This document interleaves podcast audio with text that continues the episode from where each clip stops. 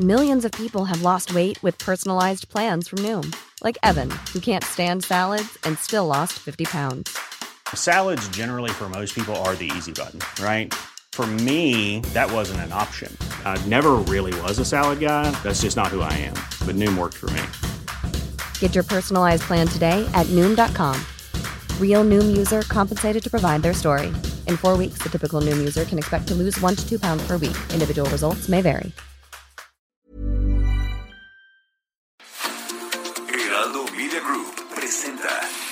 La información y el entretenimiento que usted necesita para estar enterado, también en su descanso. Informativo El Heraldo Fin de Semana, con Sofía García y Alejandro Sánchez, por El Heraldo Radio, con la H que sí suena y ahora también se escucha.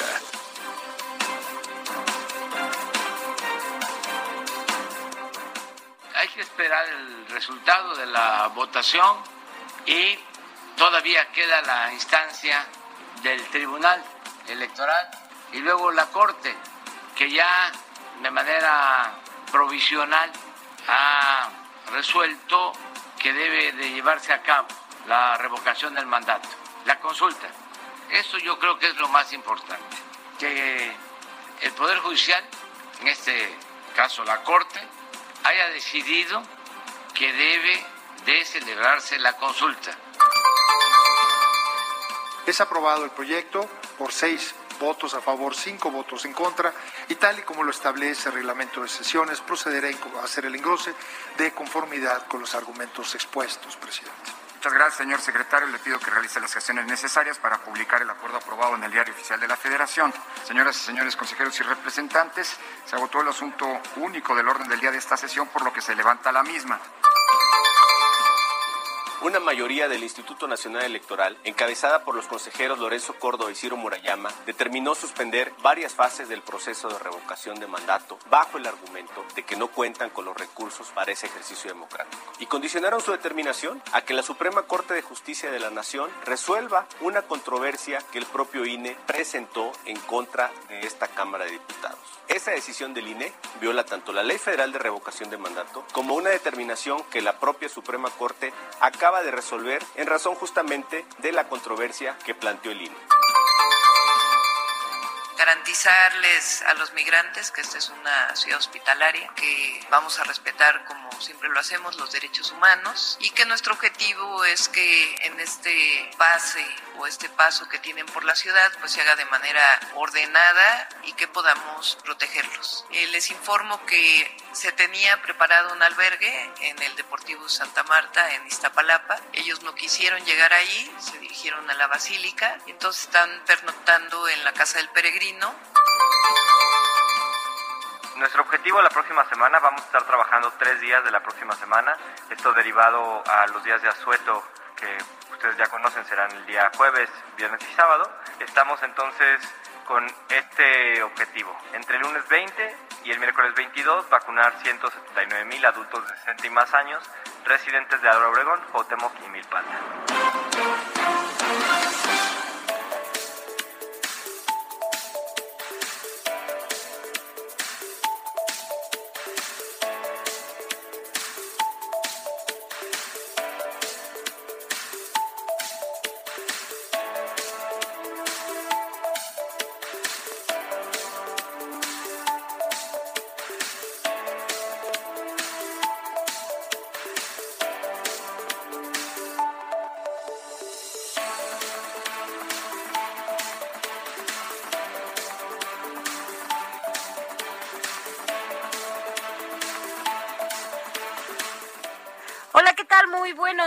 Son las 7 de la mañana ya con tres minutos en este sábado 18 de diciembre del 2021. Ya, ya empieza la cuenta regresiva. Ahora sí rumbo al 2022. Y es que, bueno, pues ayer fue el último día de clases de este periodo escolar 2021. En diciembre, pues se van dos semanas los niños y las niñas de vacaciones. Estamos hablando de educación eh, primaria y secundaria. Así que bueno, pues ya, ya empezaron las vacaciones, ya empezaron las posadas, ya empezó todo este aroma decembrino. Quédese con nosotros hasta las 10 de la mañana. Yo soy Sofía García. ¿Cómo estás, Alex Sánchez? Ya, ya, ya, ya huele a ponche. Y abuela Ponche y a. Tejocote con piloncillo desde caña. hace ratito, mi caña. querida Sofi. Muy buenos días a ti y a todos los que nos escuchan allá en casita o que van en camino a algún lugar o que están abriendo O que están saliendo de la posada. Así es. No sabemos. Con mucho cuidado porque estos tiempos son de cuidarse en todos los sentidos. Lo hemos dicho. De no beber y conducir. Si va a conducir, pues ya sabe. No tiene que beber. O si piensa beber, pues para eso son los taxis, el Uber o quédese en la casa. Oye, que han estado imposible, ¿eh? No sé si Oye, te ha que lo- tocado. a- hay un abuso Hasta excesivo doble. por parte de los Ubers que Y los eh, un traslado que y de los Didis y todas las plataformas digitales que un traslado que normalmente te sale por muy caro en 200 pesos está en 550. No, en 35, 40 pesos, 113 pesos. No. Es un abuso total, un así ha 300, pasado, ¿eh? Es un 30, es un 200% más, hasta 300%. Cien- Sí, sí, está Eso en- es una, un abuso, una gandalle, porque como saben que hay un poquito de lana para muchos por ese eh, aguinaldo que se recibe, O que los utilizan más. entonces eh, se están agandallando las plataformas porque la demanda es alta y entonces las tarifas han aumentado y precisamente hablando de aumentos, Hablando pues de está la expectativa de que a partir del próximo, de la próxima cena navideña y la cena de Año Nuevo, va a ser una de las más caras que se tenga recuerdo en los últimos 20 años, Por la porque la inflación ha llegado a más de 7%, una fecha que no te- se tenía del- des- desde el 2001.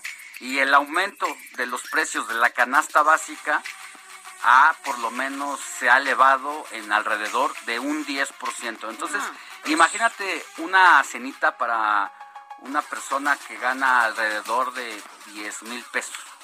Una cenita para 8, 7, personas. Imagínate el kilo de pavo, el kilo de carne Bacalao. de res, el bacalao, los romeritos, porque ahora hasta los nopales llevan algunos casos nopalitos. Los El romeritos, el camaroncito, seco. pues está, está carito, ¿eh? Los nopales están caros, cada día están más. De repente, así, según donde los compres. Pero en una zona céntrica, a veces hasta dos pesos te venden la pieza. Está- no, la verdad es que sí, va, a- va a ser una Navidad en ese sentido, piénselo y, y sí, pues ahorremos lo más que se pueda, ¿no? En, en este sentido. ¿Tú Así qué vas a cenar? Bueno, al rato nos cuentas qué vas a cenar. ratito les cuento qué voy a cenar y ahora sí me voy a dar una licencia culinaria porque me he estado cuidando para estas fechas precisamente poder comer rico y no irme en las posadas como tobogán ahí deslizándome porque si no Deslizando. imagínate me iba Te pasaste. a ir con ¿Qué todo onda? y el, Ajá. los kilitos se iban a ir por Oye, y mira, hay que reconocer que es difícil hacer una, no, bueno, no quiero decir dieta, pero sí quiero cambiar tus hábitos alimenticios. Es difícil hacerlo en esta época, Alex. Es La verdad es que, a ver, ya, pues de por sí es difícil cambiar los hábitos alimenticios en cualquier época del año. de por sí. Pero en diciembre es mucho más porque están las reuniones con las amistades, con el trabajo, con los familiares y además el refresquito y el Es sin miedo al éxito, papi. Entonces hay que hay que hay que cuidarse, así como hay que cuidar eh, Oye. los recursos, porque si no viene la cuesta de enero también y te- vamos a tener una Mira, que- mira, tan, tan enojado está porque él no ha podido hacer esto. Yo lo vi, yo lo vi en la posada, cómo andaba. ¿A quién? Aquí, aquí que, mira, No, probó cada uno de los pasteles. Yo lo vi salir a porque Quique, nuestro operador aquí que está en consola y quien pone Ah. todas estas voces ahí de fondo. Yo lo vi con un plato enorme De como de pastel, que yo pensé que era el pastel entero. yo Pero también. luego me sin miedo al éxito, él- papi. Él así contempla sus rebanadas. Y bueno, pues cada quien. Cada Pero- quien, cada quien. ¿Te regresas? Pero ¿Te regresas? cuídate, por favor. Oye, gracias, Quique, ¿eh? gracias. Pero bueno, la verdad es que, bien o mal, esta época siempre nos convoca a todo, Alex, a comer, a reunirnos, a salir, pero hay que hacerlo todo con medida. Así es, mi querida Sofi. Y bueno, sin más preámbulos, vamos a presentarle un resumen de noticias porque se han generado diferentes temas de gran relevancia en la agenda nacional para eh, pues lo que es la democracia de este país en las últimas horas y así arrancamos con la información. Informativo El Heraldo fin de semana. Lo más importante en resumen. Mire, con seis votos a favor y cinco en contra, el Consejo General del INE aprobó posponer indefinidamente los trabajos de preparación para la consulta de revocación de mandato del presidente. Esto al señalar que no cuenta con recursos presupuestales para ello, aunque seguirá con la recepción y validación de firmas ciudadanas. Así se vivió ayer esta sesión extraordinaria en el Instituto Nacional Electoral. Es aprobado el proyecto por seis votos a favor, cinco votos en contra, y tal y como lo establece el reglamento de sesiones, procederá a hacer el engrose de conformidad con los argumentos expuestos, presidente. Muchas gracias, señor secretario. Le pido que realice las gestiones necesarias para publicar el acuerdo aprobado en el Diario Oficial de la Federación. Señoras y señores consejeros y representantes, se agotó el asunto único del orden del día de esta sesión, por lo que se levanta la misma. Unas horas antes de que se diera a conocer este acuerdo del Consejo General del INE por una apretada votación de 6 contra 5, ya lo anunciaba Sofi, unas horas antes entonces el presidente Andrés Manuel López Obrador insistió en que se llevará a cabo la consulta de revocación de mandato y advirtió que aún quedan otras instancias superiores como el Tribunal Electoral del Poder Judicial de la Federación y la Suprema Corte de Justicia de la Nación. Así lo dijo el presidente López Obrador. Hay que esperar el resultado de la votación y todavía queda la instancia del Tribunal Electoral y luego la Corte, que ya de manera provisional ha resuelto que debe de llevarse a cabo la revocación del mandato, la consulta. Eso yo creo que es lo más importante, que el Poder Judicial, en este caso la Corte, haya decidido que debe de celebrarse la consulta. Y mire, por su parte, el presidente de la Cámara de Diputados, el morenista Sergio Gutiérrez Luna, aseguró que con la suspensión de los trabajos de la consulta de revocación de mandato, el INE incurrió en una actitud contumaz y de violación y anunció que presentará un recurso de queja ante la Suprema Corte. Así lo dijo el presidente de los diputados. Una mayoría del Instituto Nacional Electoral, encabezada por los consejeros Lorenzo Córdoba y Ciro Murayama, determinó suspender varias fases del proceso de revocación de mandato bajo el argumento de que no cuentan con los recursos para ese ejercicio democrático. Y condicionaron su determinación a que la Suprema Corte de Justicia de la Nación resuelva una controversia que el propio INE presentó en contra de esta Cámara de Diputados. Esa decisión del INE viola tanto la Ley Federal de Revocación de Mandato como una determinación que la propia Suprema Corte acaba de resolver en razón justamente de la controversia que planteó el INE. En otra información, al menos 200 migrantes bloquearon este viernes la carretera federal que conecta a los municipios de Mapastepec y Pijijiapan, esto en la región costera de Chiapas, lo que derivó en un enfrentamiento con los pobladores de la zona, a quienes arrojaron piedras y en algunos casos forcejearon. La Secretaría de Salud informó que este viernes se reportaron 211 nuevas muertes y 2.750 nuevos contagios por COVID-19, con lo que el país llegó a un acumulado de 3 millones 930 mil 15 casos acumulados y 297 mil 567 decesos a causa de esta enfermedad. En información de la capital, la jefa de gobierno de la Ciudad de México, Claudia Sheinbaum, inauguró anoche la verbena navideña del Zócalo, que estará hasta el 31 de diciembre y ya anunció la realización de un baile para esa misma fecha en la Glorieta de la Palma en Paseo de la Reforma. Así lo dijo la mandataria capitalina. Es momento de estar en familia, de estar con los nuestros, de reflexionar sobre lo que hemos vivido y sobre todo mirar con esperanza el futuro y el porvenir. Así que feliz Navidad a todos y a todas y feliz Año Nuevo. Y un anuncio, el 31 de diciembre los invitamos a Reforma, ahí cerca de la Glorieta de La Palma. Van a estar Los Ángeles Azules para celebrar el Año Nuevo. Vámonos a temas internacionales. Dos personas murieron y al menos otras siete resultaron heridas. Una de ellas de gravedad, esto tras la caída de una grúa sobre un edificio en Turín, Italia, donde continúan los trabajos de rescate de tres trabajadores de la construcción que quedaron sepultados. El Departamento de Defensa Civil de Filipinas informó esta mañana que al menos 12 personas han muerto y otras 7 se encuentran desaparecidas debido al paso del tifón Rai, que ha provocado destrozos e inundaciones en la región central de ese país.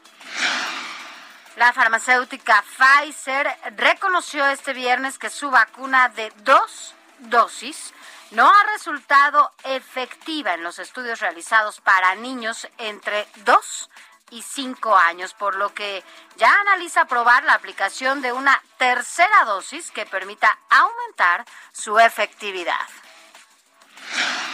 Vámonos a un resumen de la jornada deportiva con nuestro querido Adrián Caloca. Adelante Adrián, buenos días.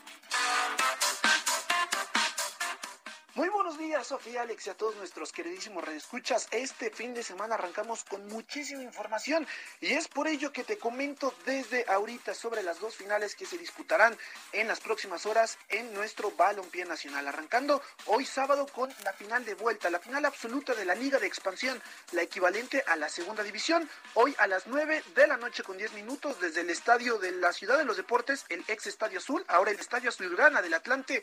Los Potros de Hierro estarán recibiendo a la Jaiba Brava del Tampico Madero para conocer al campeón de la segunda categoría. Recordar que el primer encuentro se jugó el pasado miércoles con empate sin goles, por lo cual hoy quien saque la victoria será el nuevo monarca. Y el próximo lunes a las 8 de la noche en el Estadio Volcán, allá en Monterrey, Nuevo León, se jugará una edición más del clásico Regio Montano, pero en su versión femenil para conocer a las nuevas campeonas. Las Tigresas frente a las Rayadas. El duelo de ida se jugó hace apenas unas horas este viernes con un empate a dos tantos, por lo cual el próximo lunes conoceremos a las nuevas monarcas de nuestro fútbol mexicano. Hay que recordar que esto complementa toda la información que les tenemos a continuación, al rato que nos enlacemos con televisión para platicarles sobre la modificación de los horarios y los partidos en esta semana 15 de la NFL por la situación del COVID. También, por supuesto, no hay que olvidar el boicot hacia los próximos Juegos Olímpicos de Invierno. ¿Quiénes y por qué? Lo estaremos platicando, así como los deportistas mexicanos más buscados del año en redes sociales. Esto y mucho más, Sofi y Alex y todos nuestros queridísimos redescuchas, lo estaremos comentando en unos instantes más. Mi querido Adrián, más tarde volvemos contigo.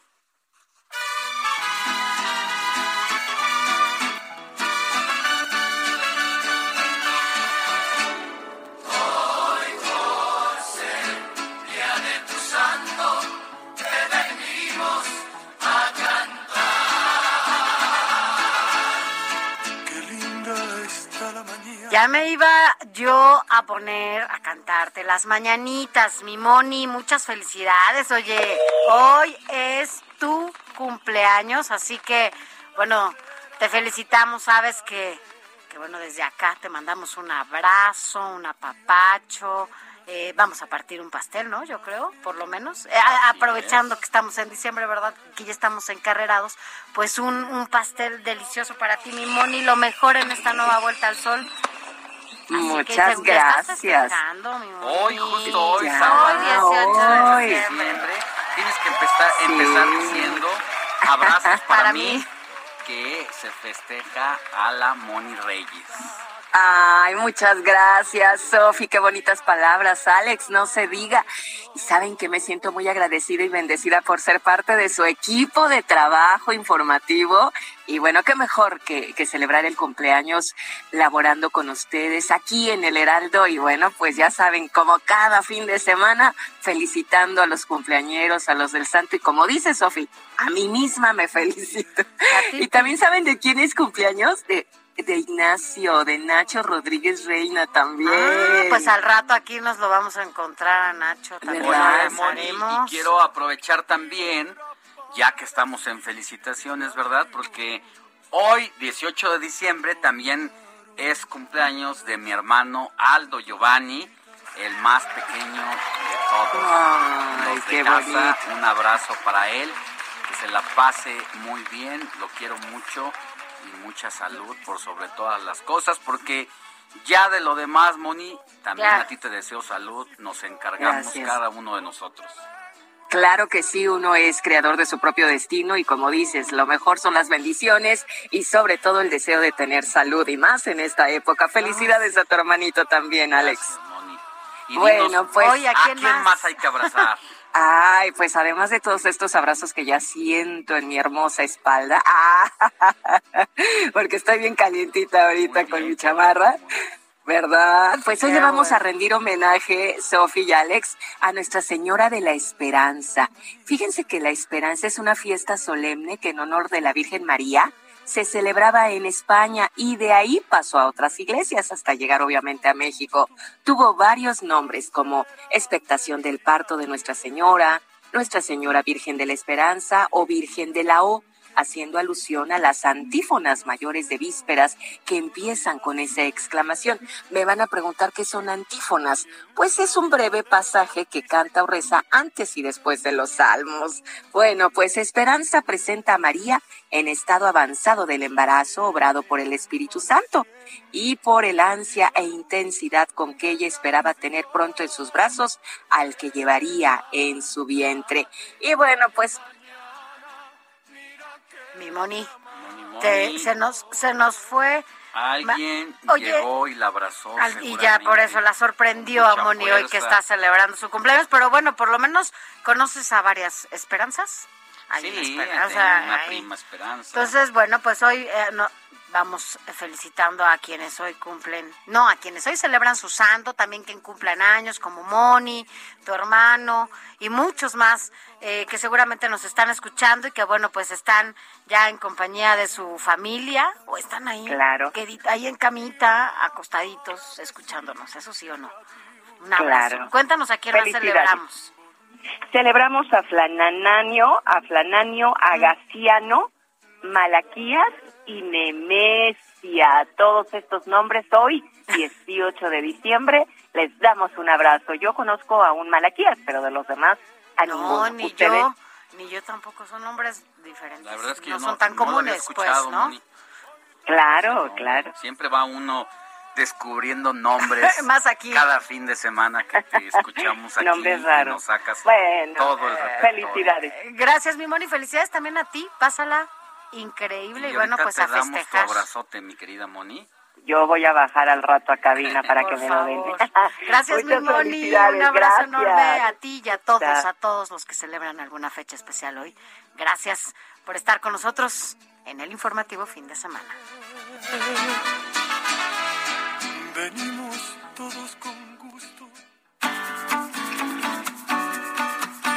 Escríbanos o mándenos un mensaje de voz al WhatsApp del informativo fin de semana 5591 63 5119.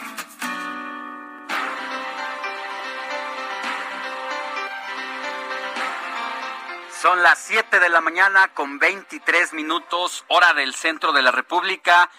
Mire, estos días han sido caóticos porque ya se, ven, se vienen calentando las vacaciones, las compras navideñas y todas estas cuestiones de la movilización, uno siente además mucho más eh, el tráfico y lo complejo que es moverse en esta gran metrópoli, porque también estábamos acostumbrados a que con el asunto de la pandemia sí se redujo la movilidad en los últimos meses, no se diga el año pasado, aunque sí hubo un repunte en las compras como respecto a los otros meses anteriores del mismo 2020, no se compara con lo que ha ocurrido en las últimas horas, en los últimos días de este diciembre de 2021. Ya le decíamos al arranque de este informativo, las tarifas tan altas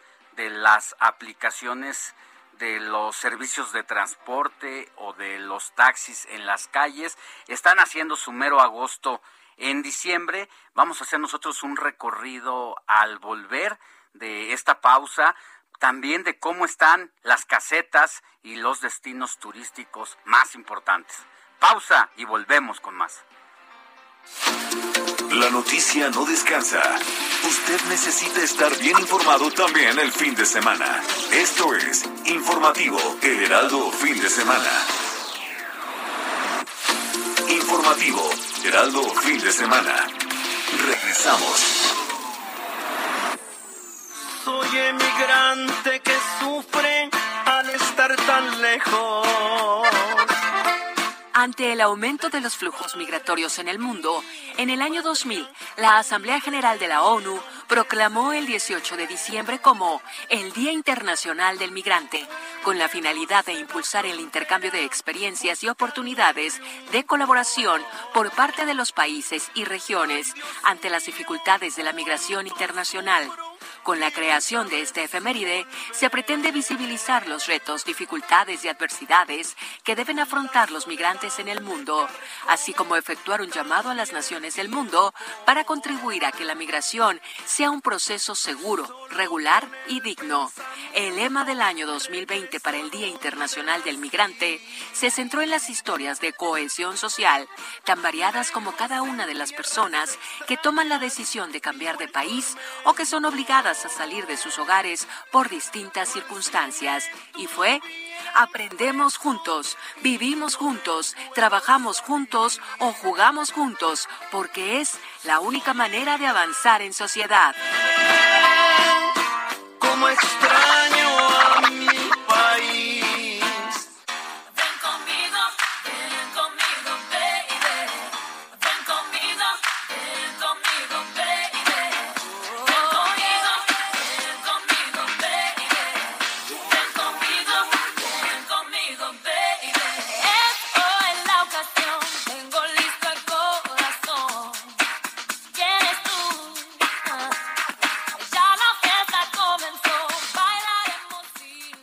de regreso en los micrófonos del informativo fin de semana cuando son las 7 de la mañana con 32 minutos hora del centro de la República y aquí en cabina nos acompaña nuestro querido Héctor Vieira, productor y jefe de información de este espacio. ¿Qué estamos escuchando, mi querido Héctor? Buenos días. ¿Qué tal, Alex, amigos del auditorio? Muy buenos días. Pues sí, en la efeméride musical de este sábado, efectivamente, como bien lo dices, estamos escuchando a la cumpleañera del día de hoy, la cantautora estadounidense, actriz Cristina Aguilera, quien el día de hoy está cumpliendo nada más ni nada menos que 41 años de edad. Uno de los íconos de la música pop de finales de los 90 y principios de este siglo.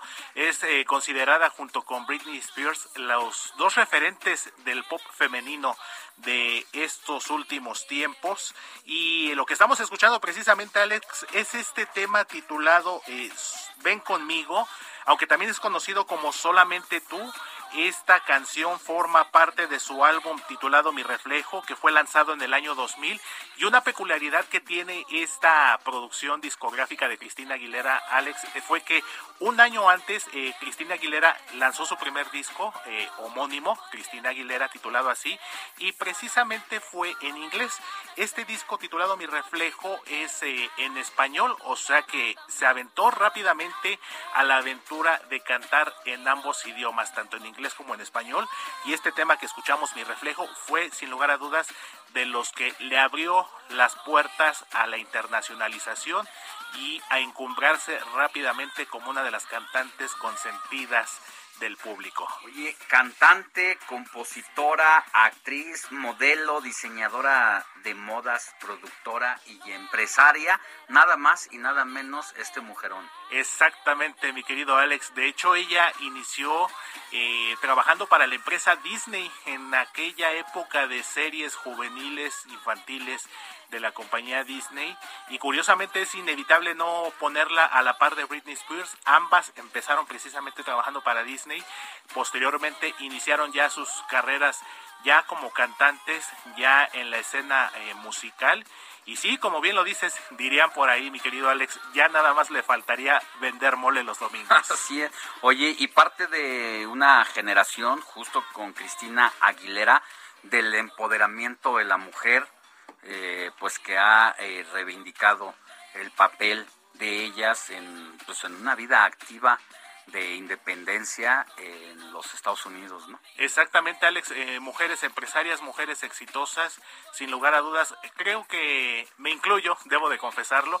Fue el amor también juvenil de muchos de nosotros, el amor platónico. Dirían ahora los, los jóvenes, fue nuestro crush.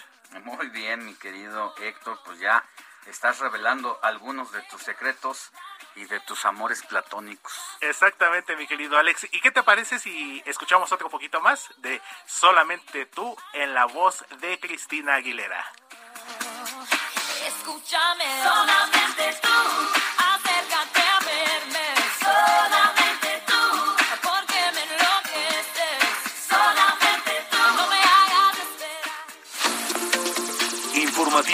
El Heraldo, fin de semana, con Sofía García y Alejandro Sánchez. Síganos.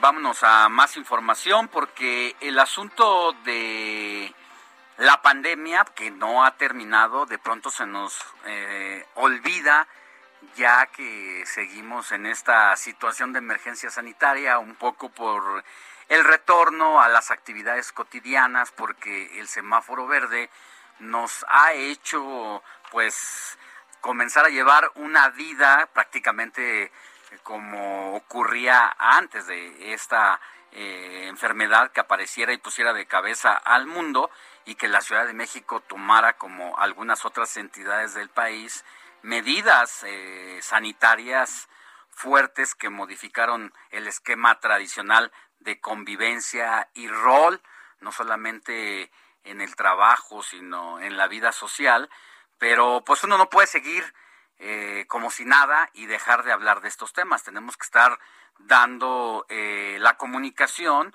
constante de que no se baje la guardia, de que se tomen las precauciones y de saber también pues cómo va la variante, en este caso en la Ciudad de México. Por eso agradecemos a Carlos Navarro, quien tiene todos los detalles, es nuestro compañero reportero que cubre las actividades en la Ciudad de México. Mi querido Charlie, buenos días. Buenos días, Alex. Te saludo con gusto a ti y al auditorio y comentarte que a dos semanas de detectarse el primer caso de la variante Omicron del virus SARS-CoV-2 que provoca la enfermedad COVID-19 en la Ciudad de México, las autoridades sanitarias no han detectado nuevos contagios por dicha variante. La titular de la Secretaría de Salud Local, Oliva López Arellano, informó que mantiene la vigilancia genómica. Escuchemos. Bueno, eh, seguimos con la vigilancia genómica. Ustedes saben que es la manera de identificar las variantes y no ha habido variación. Sigue predominando eh, la variante Delta. Es la dominante en todas las muestras que estamos secuenciando. Informó el pasado 4 de diciembre que el primer caso fue una persona de 51 años de origen sudafricano. Arribó a México el 21 de noviembre y seis días después mostró sintomatología característica de COVID-19 leve. En este caso, la Secretaría de Salud dijo que van a mantener la vigilancia y van a estar pendientes de esta situación. Escuchemos pero se sigue tomando muestras, se siguen mandando a secuenciar y se sigue teniendo esta vigilancia porque pues en otros países se está reportando el acelerado desplazamiento de otras variantes por Omicron. Recordemos que la Organización Mundial de la Salud anunció en semanas pasadas que la nueva variante del SARS-CoV-2, a la que llamó Omicron, es de preocupación en vista de la gran cantidad de mutaciones que presenta. Alex, la información que te tengo. Muchas gracias, mi querido Carlos, y a seguirnos cuidando, usar cubrebocas, que es una de las medidas que científicamente está aprobado, que ayudan a reducir el tema de la propagación de esta enfermedad. Que tengas buen día, mi Charlie. Hasta luego, buenos días. Buenos días. Son las 7 de la mañana con 39 minutos hora del centro de la República.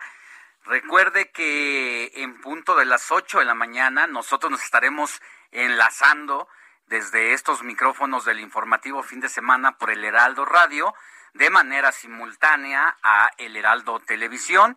Ahí en ambas eh, plataformas estaremos de 8 a 10 de la mañana para usted que nos escucha ya desde estos momentos, pues también sepa que puede sintonizarnos por el Heraldo Televisión, ya sea por el canal 10 abierto en toda el área metropolitana de la Ciudad de México y a través de el 151 de Easy y 161 de Sky, porque hay mucha información, ya sabe, en fin de semana la noticia tampoco descansa y se generan muchísimas cosas y tenemos la oportunidad de estarle informando lo más reciente de el fin de semana.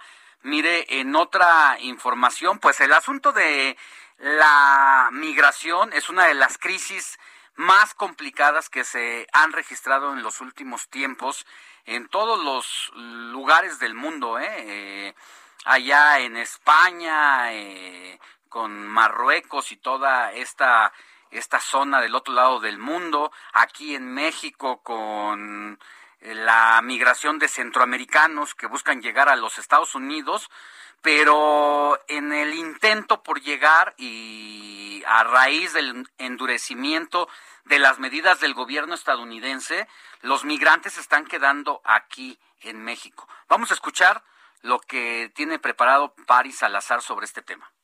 Buenos días, Sofía Alejandro. La Secretaría de Gobernación y los coordinadores de la caravana migrante llegaron a un acuerdo para otorgar visas humanitarias y de refugio a los centroamericanos que se encuentran en la Casa del Peregrino en la Ciudad de México. El acuerdo se logró luego de reunirse por más de cinco horas en la sede de la Secretaría de Gobernación en la Ciudad de México. La Comisión Nacional de los Derechos Humanos apoyará a circunstanciar las visas humanitarias expedidas por el Instituto Nacional de Migración, con las que cuentan los miembros de la caravana, a efecto de que no sean vulnerados sus derechos. Se instalará una mesa para elaborar un listado con los miembros de la caravana en el refugio, dándole prioridad a las niñas y los niños. El listado contendrá el nombre completo, país de origen y solicitud expresa de cada uno de los miembros donde manifiesten si su solicitud es para permanecer o transitar en nuestro país. Y por tratarse de visas humanitarias se expedirán lo más pronto posible. Se estableció el 17 de enero del 2022 para la próxima reunión en la que se llevará a cabo el seguimiento y el análisis de los avances. Esa es la información.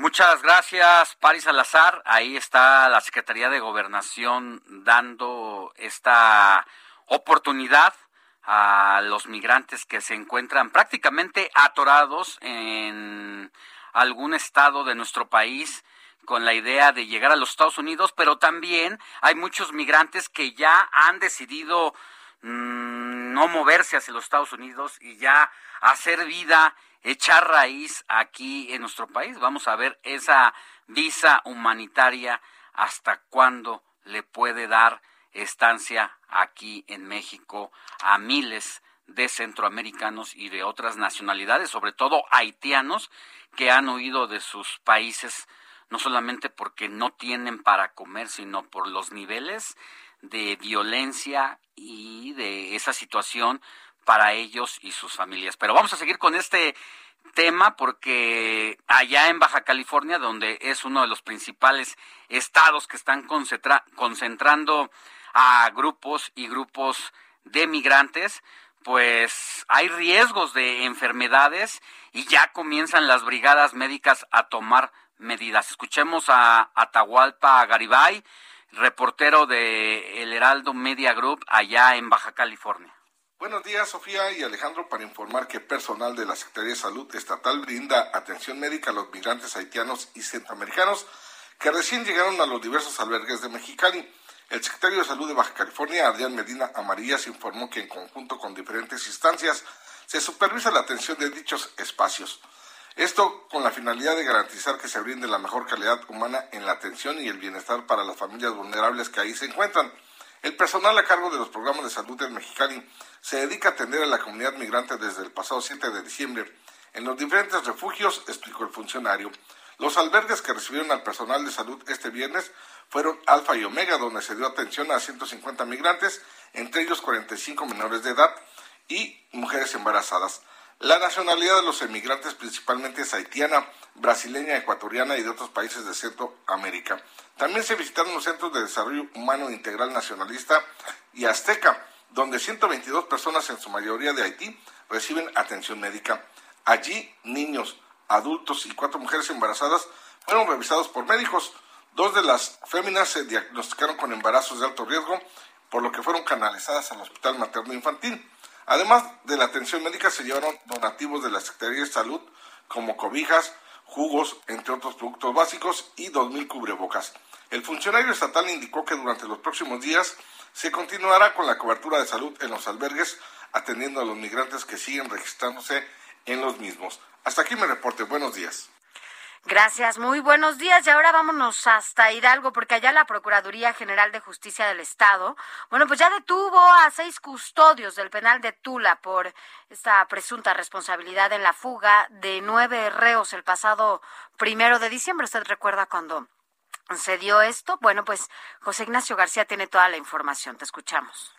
La mañana de este viernes, elementos de la Policía Investigadora de la Procuraduría General de Justicia del Estado de Hidalgo detuvieron a custodios del Centro de Reinserción Social de Tula por su presunta responsabilidad en la fuga de los nueve reos que escaparon del penal el pasado primero de diciembre. De acuerdo con los familiares de los custodios, fueron detenidas seis custodios del penal de Tula por su presunta participación en la fuga de José Artemio Maldonado, alias el Michoacano, líder de la organización criminal conocida como Pueblos Unidos, principal responsable de la violencia en el Valle del Mezquital. Los familiares de los custodios afirmaron que desde hacía varios meses habían advertido a las autoridades penitenciarias sobre la distribución de los reos, pero no fueron escuchados y tampoco les mejoran el armamento para poder defenderse. Agregaron que los custodios no tenían la oportunidad de poder protegerse debido a que los criminales los superaron en número y tenían mejor armamento y por ello acusaron a las autoridades de pretender responsabilizarlos por la fuga sin darles los elementos suficientes para protegerlos. Cabe destacar que la Secretaría de Seguridad Pública del Estado Hidalgo, a través de su órgano de control interno, inició las investigaciones correspondientes para poder dar con su presunta responsabilidad en el centro penitenciario donde se fugaron los reos y el líder criminal. Cabe recordar que la madrugada del pasado primero de diciembre sujetos armados ingresaron al personal del penal para poder liberar al líder de Pueblos Unidos en un operativo en el que también escaparon otros ocho reos, de los cuales tres han sido recapturados. El michoacano es conocido como uno de los líderes de los grupos coachicoleros en la zona sur del estado, que también ha anunciado una cacería contra organizaciones criminales que se dedican precisamente a la comercialización del combustible en la región, informó para el Heraldo México José García. Gracias, José. García, por tu información. Son las 7 de la mañana ya con 47 minutos hora del centro del país. Gracias por continuar con nosotros. Recuerda que estamos todos juntos hasta las 10 de la mañana en todas las frecuencias de El Heraldo Radio a nivel nacional. Eh, de punta a punta en todo el país y también más allá de las fronteras a través de Now Media. Así que quédese con nosotros porque en unos minutos más vamos a, a quedarnos eh, en televisión ya a partir de las 8 de la mañana en esta transmisión simultánea. Informativo El Heraldo, fin de semana, con Sofía García y Alejandro Sánchez. Síganos.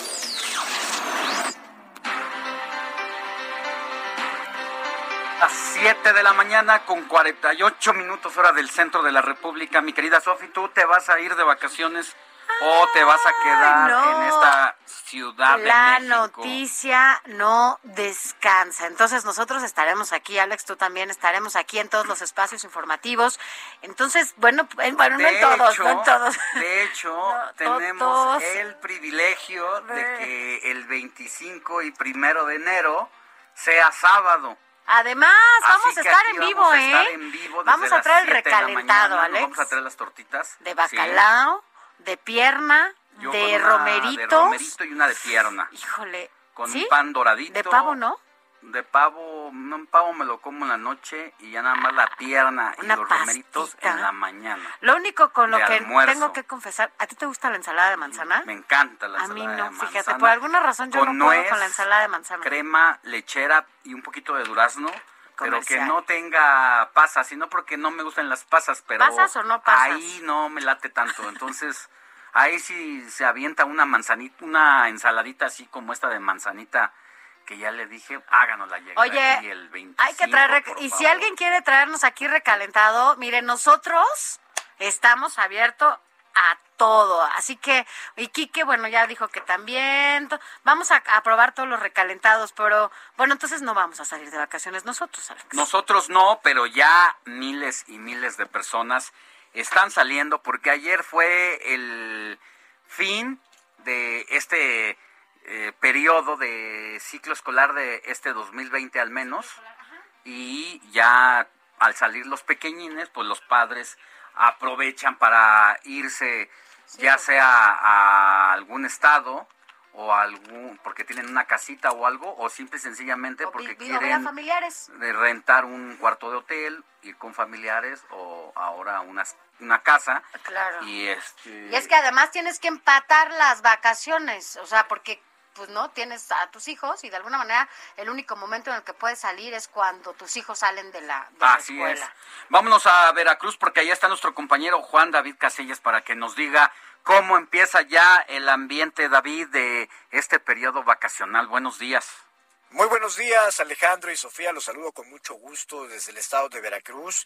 Efectivamente, para garantizar el orden y la seguridad de la ciudadanía durante la temporada de fiestas decembrinas, la Secretaría de Seguridad Pública, en coordinación con fuerzas federales, dependencias estatales y municipales, puso en marcha el operativo Guadalupe Reyes desde el 10 de diciembre y hasta el 7 de enero del próximo año. Fueron desplegados más de 15.600 elementos de la Secretaría de la Defensa Nacional, Secretaría de Marina, Guardia Nacional, Policía Naval, Policía Estatal, Fuerza Civil, Tránsito del Estado, así como también de elementos de la Policía Auxiliar y Protección Patrimonial para el Estado de Veracruz. Decirles, Alejandro, Sofía, que se reforzaron las labores de vigilancia con la instalación provisional de 83 puestos de control preventivo, 26 en la zona norte del estado, 30 en la zona centro y 27 en la zona sur. Los puestos de seguridad y protección ciudadana tienen la finalidad de prevenir la comisión del delito, así como dar las recomendaciones pertinentes a la ciudadanía durante esta pandemia de COVID-19. De manera coordinada, las fuerzas del orden reforzaron también los recorridos de prevención y vigilancia en plazas y centros comerciales, sucursales bancarias y además se brinda resguardo durante los pagos de aguinaldos. Eh, la Secretaría de Seguridad Pública de Veracruz implementa operativos para la detección de puntos de venta ilegal de pirotecnia en coordinación con personal de protección civil. Se espera el arribo de millones de personas, sobre todo en los municipios de Coatepec, Cosamaloapan, Papantla y Coatzacoalcos, donde se instalaron pistas de hielo para el ingreso gratuito de turistas como parte del programa Orgullo Navideño que culminará el próximo 9 de enero. Este es el reporte desde Veracruz, Alejandro y Sofía. Excelente día. Gracias, Juan David Casillas. Y bueno, pues ya escuchamos que a diferencia del próximo año, prácticamente comienza a retomar una actividad como hasta antes de la pandemia, Sofía. Así es, ahora vámonos hasta Quintana Roo porque allá es eh, otro de los destinos, eh, no solamente consentidos de del eh, turismo nacional, sino también del turismo extranjero. Con Alex Castro, que ya tiene toda la información. Cuéntanos cómo se preparan por allá, Alex. Buen día. Muy buenos días, Sofía Alejandro, les saludo con gusto y les comento que entre este 18 de diciembre y el 2 de enero se espera la presencia de por lo menos 1.3 millones de turistas en el Caribe mexicano, según las proyecciones de la Secretaría de Turismo de Quintana Roo. Desde el pasado 5 de diciembre se dio inicio al operativo denominado Plan Vacacional Quintana Roo 2021, con el que se desplegó a 700 elementos de seguridad pública, esto dicen para garantizar la paz en el estado durante el periodo vacacional. Se espera que sea una temporada con ocupaciones de hasta el 100%, luego de un periodo complicado para la industria turística derivado de la pandemia del COVID-19. El gobierno de Quintana Roo puso también a disposición de los visitantes la aplicación para dispositivos móviles West Assist, que les permite tener en su celular información sobre embajadas, consulados y atención a los turistas las 24 horas del día, los 365 días del año, con operadores en varios idiomas. El gobernador Carlos Joaquín González indicó días atrás que se continuará con las medidas de sana distancia, toma de temperatura y uso de gel antibacterial, aunque esta práctica se observa relajada en las playas, antros y discotecas. Hasta el momento se han aplicado en Quintana Roo poco más de 2.2 millones de dosis de vacunas contra el coronavirus. La mayoría de los visitantes también ya cuentan con esquema de vacunación completo, aunque este no es un requisito para vacacionar. Alejandro Castro. Gracias, Alejandro y Alex Sánchez. Gracias. Y aquí tenemos a Héctor Viria que nos tiene información. Héctor. Así es, Alex Sofía, amigos del auditorio. Tenemos boletos para el teatro, cortesía del Instituto Mexicano del Seguro Social. ¿Qué les parece para este fin de semana disfrutar de la obra Testosterona, protagonizada por Gabriela de la Garza y Álvaro Guerrero en el Teatro Reforma Juan Moisés Calleja? ¿Qué les parece, Sofi? Que en tele los damos, que estén pendientes a la transmisión de A televisión. partir de las 8. Y ahí les damos las indicaciones para llevarse sus boletos. Así es. Puede ser en tele o, por aquí, aquí, en radio, pero aquí nos pueden ver. ponga atención qué le vamos a decir, cómo se los puede ganar. Nosotros vamos a una pausa y, Y volvemos. La noticia no descansa. Usted necesita estar bien informado también el fin de semana. Esto es Informativo El Heraldo Fin de Semana.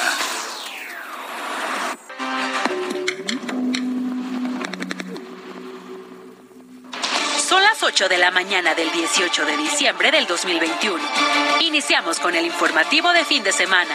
Después de una larga sesión en el Instituto Electoral, se dio a conocer que se pospone temporalmente la consulta sobre la revocación de mandato. Francisco Nieto nos hablará sobre la reunión del presidente de la República y los gobernadores de 31 estados. El gran ausente fue Jalisco. La Suprema Corte de Justicia de la Nación decidió dejar sin efectos el decretazo del presidente López Obrador. El diputado Jorge Triana estará con nosotros para hablar sobre el tema. ¿Qué rituales realizamos los mexicanos en estas fiestas decembrinas? La maestra Osusbel Olivares nos hablará sobre cómo iniciaron estas tradiciones. Esto es informativo de fin de semana con Sofía García y Alejandro Sánchez. Hola, ¿qué tal? Muy buenos días. Gracias por estar con nosotros. A partir de este momento nos enlazamos de manera simultánea a través de todas las frecuencias del Heraldo Radio, sí, a nivel nacional, pero también a través de estas imágenes en el Heraldo Televisión. Quédese con nosotros porque vamos a estar aquí todos juntos hasta las 10 de la mañana. Vamos a hablar de todo, de las posadas, que seguramente Alex ya está y ya tuviste hasta ya preposadas. Vacaciones ya para todos los que van vacaciones, a la escuela a partir de boletos. ayer ya de prácticamente teatro. se desconectaron, o mejor dicho, ya desde hoy no se acuerdan de que hay que regresar a la escuela. Y pero a veces el reloj biológico no te no te pasaba que estabas en sábado o domingo salían las vacaciones y te despertabas a las 7 de la mañana. Oye, y los que no estén papás, dando lata. los papás pues creyendo que iban a dormir un poquito más, pero ya el chip, como dice Sofi, ya del reloj biológico, ese ya te mantiene activo y bueno, ya despiertas a los papás para desayunar Pero para nosotros mejor. muy temprano. Que se queden. Así es. Vamos a regalar boletos, Alex, de teatro. De teatro. le Para hoy, así obra. que quédese con Le nosotros. vamos a decir a qué WhatsApp nos escriba para que usted vaya al teatro. Tenemos cinco pases dobles. Para hoy. Así que Así empezamos con la información.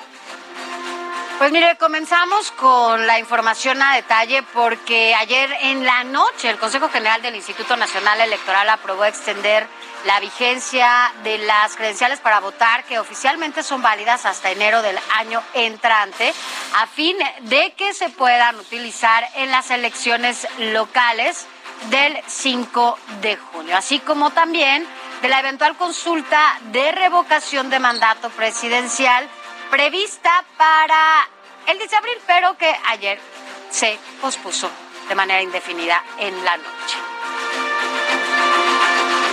Así es, esto es información muy reciente y ya el presidente de la República, Andrés Manuel López Obrador, había rechazado desde antes que el INE pretenda aplazar el proceso de revocación de mandato. Enfatizó que la Suprema Corte ya resolvió preliminarmente que debe hacerse en abril del 2022 y que estará atento al resultado de la votación de los consejeros electorales, a quienes criticó otra vez por estar, dice él, en contra de la democracia de México. Y después de una maratónica sesión del Consejo General del Instituto Nacional Electoral, pues se te- determinó por seis votos a favor y cinco en contra aplazar el proceso de la revocación de mandato. Tras tres rondas en las que participaron consejeros electorales y representantes de partidos políticos, finalmente pues las autoridades electorales determinaron posponer este proceso ante la falta de recursos y continuar con la recolección eh, de firmas y también el conteo. Vamos a escuchar. no se están cancelando. Se están posponiendo algunas de las actividades previstas en los lineamientos, calendarios y programas aprobados por este Consejo General, en tanto la Suprema Corte de Justicia de la Nación resuelve el fondo de la controversia constitucional que el INE interpuesto o bien las autoridades competentes fonden ese instituto de los recursos necesarios Pues fue una decisión muy apretada de 11, seis votos dijeron sí al aplazamiento, cinco dijeron que no. ¿Y qué es lo que piden? Es que no les dieron recursos. Ellos piden más de 3.500 millones de recursos, pero solamente les han dado 800 millones. Por eso dicen que no se puede llevar a cabo.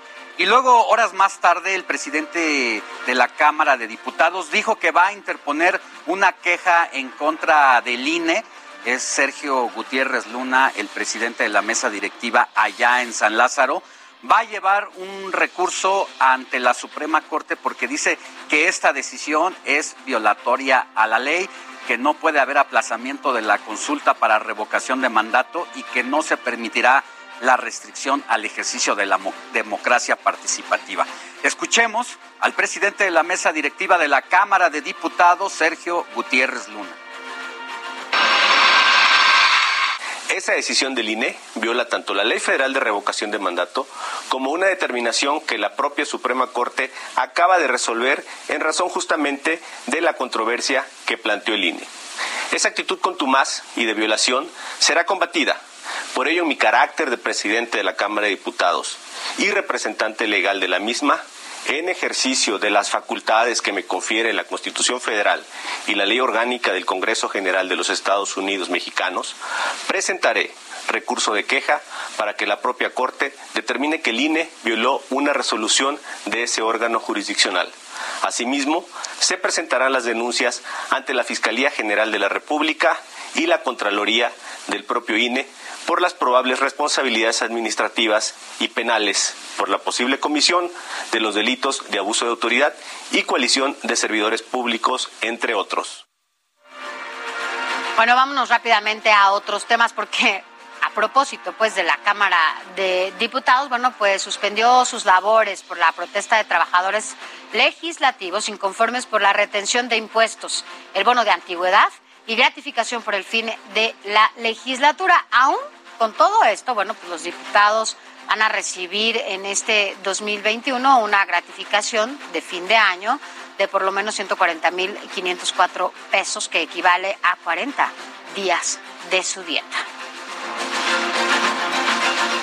Bueno, es decir, la vara se mide de otra manera. Una cosa es para los trabajadores de base y otra cosa es cómo se autoapapachan nuestros legisladores. Y ayer por la tarde, precisamente trabajadores de base volvieron a cerrar las instalaciones del Instituto Electoral de la capital del país en demanda al salario de los meses de noviembre y diciembre que no les han sido depositados. Por segunda ocasión, esta semana tomaron las instalaciones, pues, pues sin su respectivo pago, no tienen nada que llevar a su familia para Navidad y ya Año Nuevo. Advirtieron que no se van a mover del lugar hasta que se les depositen las cuatro quincenas que les adeudan y que derivan los gastos eh, pues que constitucionalmente se les deberían de entregar a los partidos políticos los primeros 10 días de cada mes.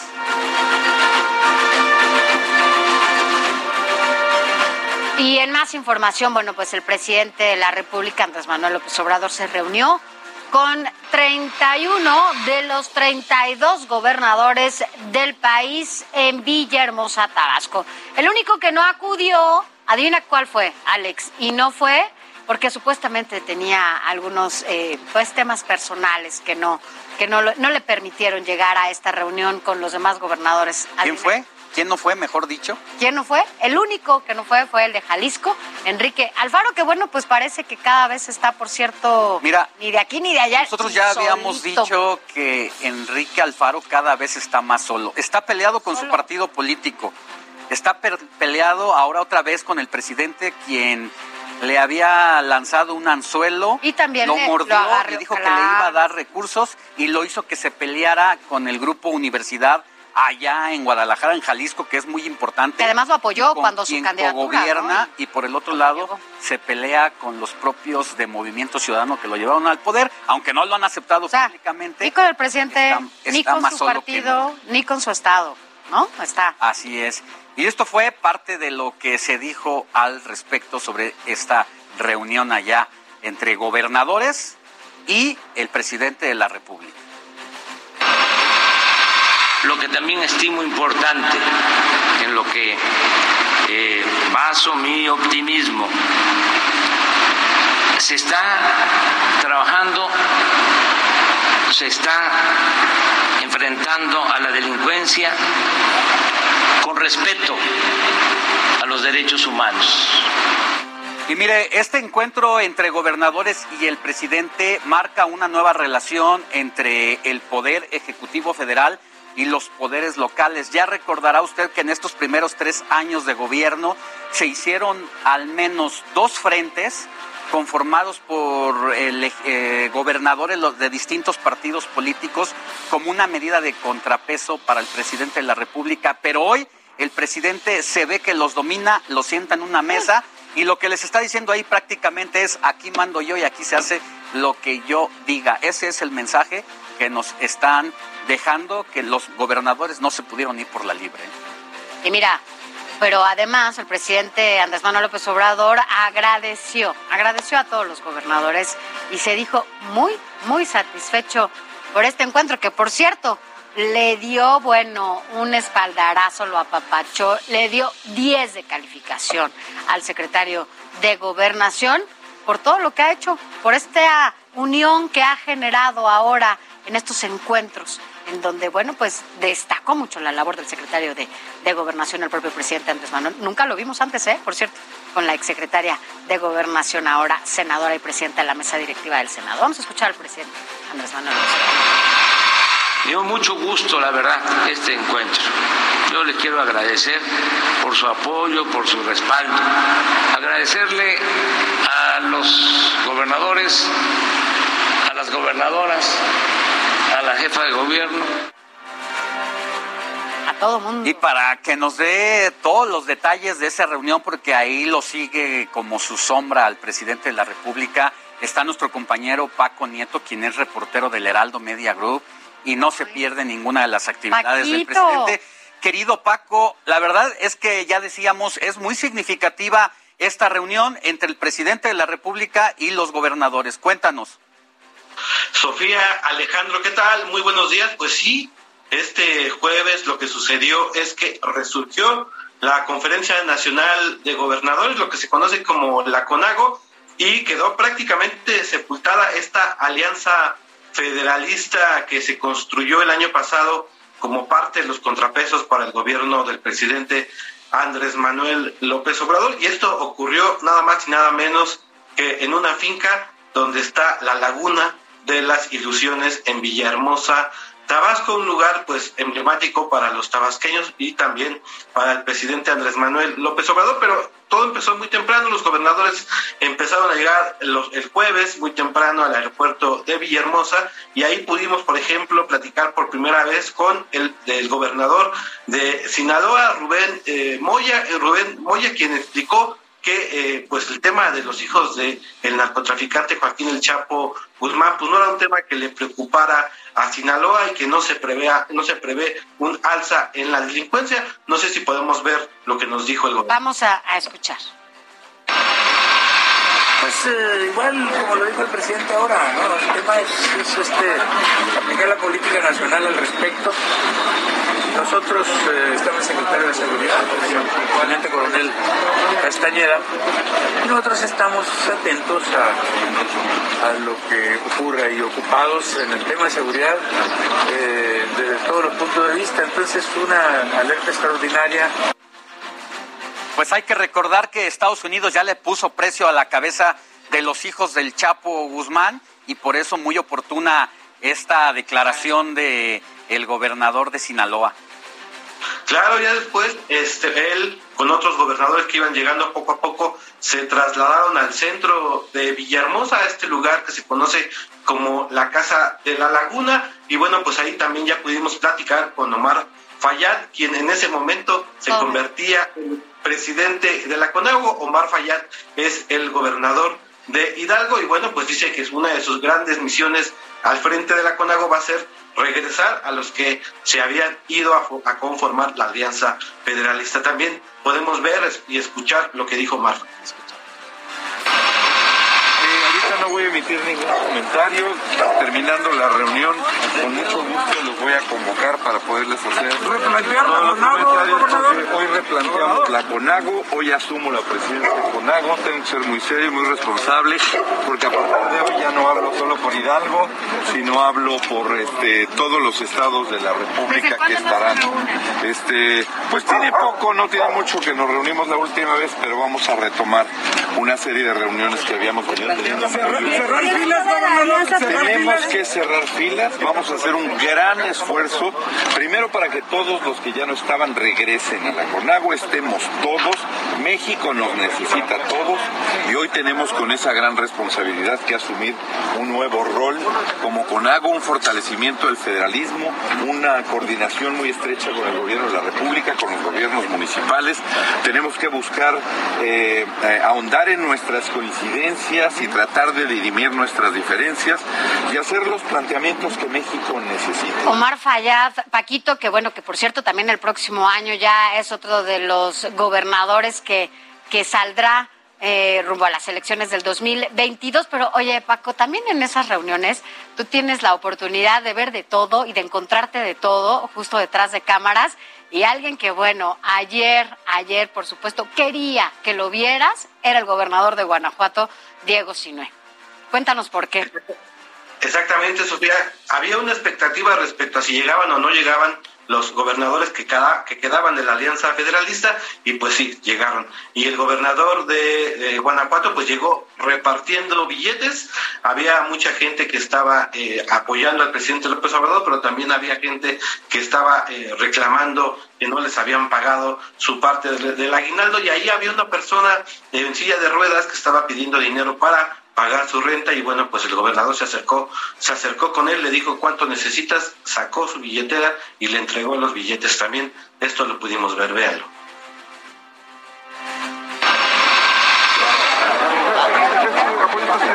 Voy económico para mi, para mi, ahora sí para mi renta, padre. ¿Cuánto ocupas de tu renta? 2.500. Ahorita vemos si traigo, yo te los doy, hombre. Pues hermano, ahora sí, este gobernador me responde nada, padre. Dos mil, ahí te van, ¿sale? Gracias, padre. Pues, ahí estabas captando el momento, mi querido Paco, y bueno, pues yo creo que ahí te quería presumir que traía, En la él sí trae cash y No, trae y cartera billetes. y cartera porque no todos traen cartera no Paquito no casi o sea casi todos andan como con 20 personas ahí que los ayudan y difícil que alguien como ellos traiga su cartera y mira hasta dos mil pesos exactos que necesitaba esta persona Sí, lo buscó para que pues eh, pudiera tener, dijo, pagar su renta.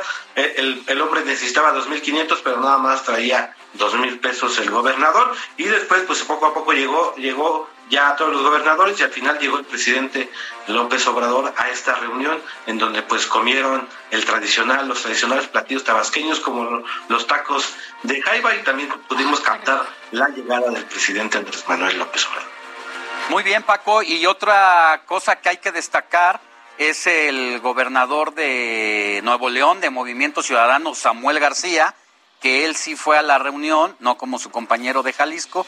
Ya decíamos aquí un poquito los entretelones, esta eh, confrontación sistemática que se ha dado, pero cuando les había prometido eh, recursos a los jaliscienses el presidente, sobre todo al gobernador Enrique Alfaro, ahora que se votó en la comisión de presupuesto y luego en el pleno de San Lázaro, al final le falló y prácticamente yo te puedo asegurar que por eso es que no fue un poco enojado Enrique Alfaro con el presidente. ¿No? Haciendo un berrinche, como dices. Pero vamos a ver lo que dices, Paco, de lo del presidente, ¿te parece? Para ver cómo lo recibe.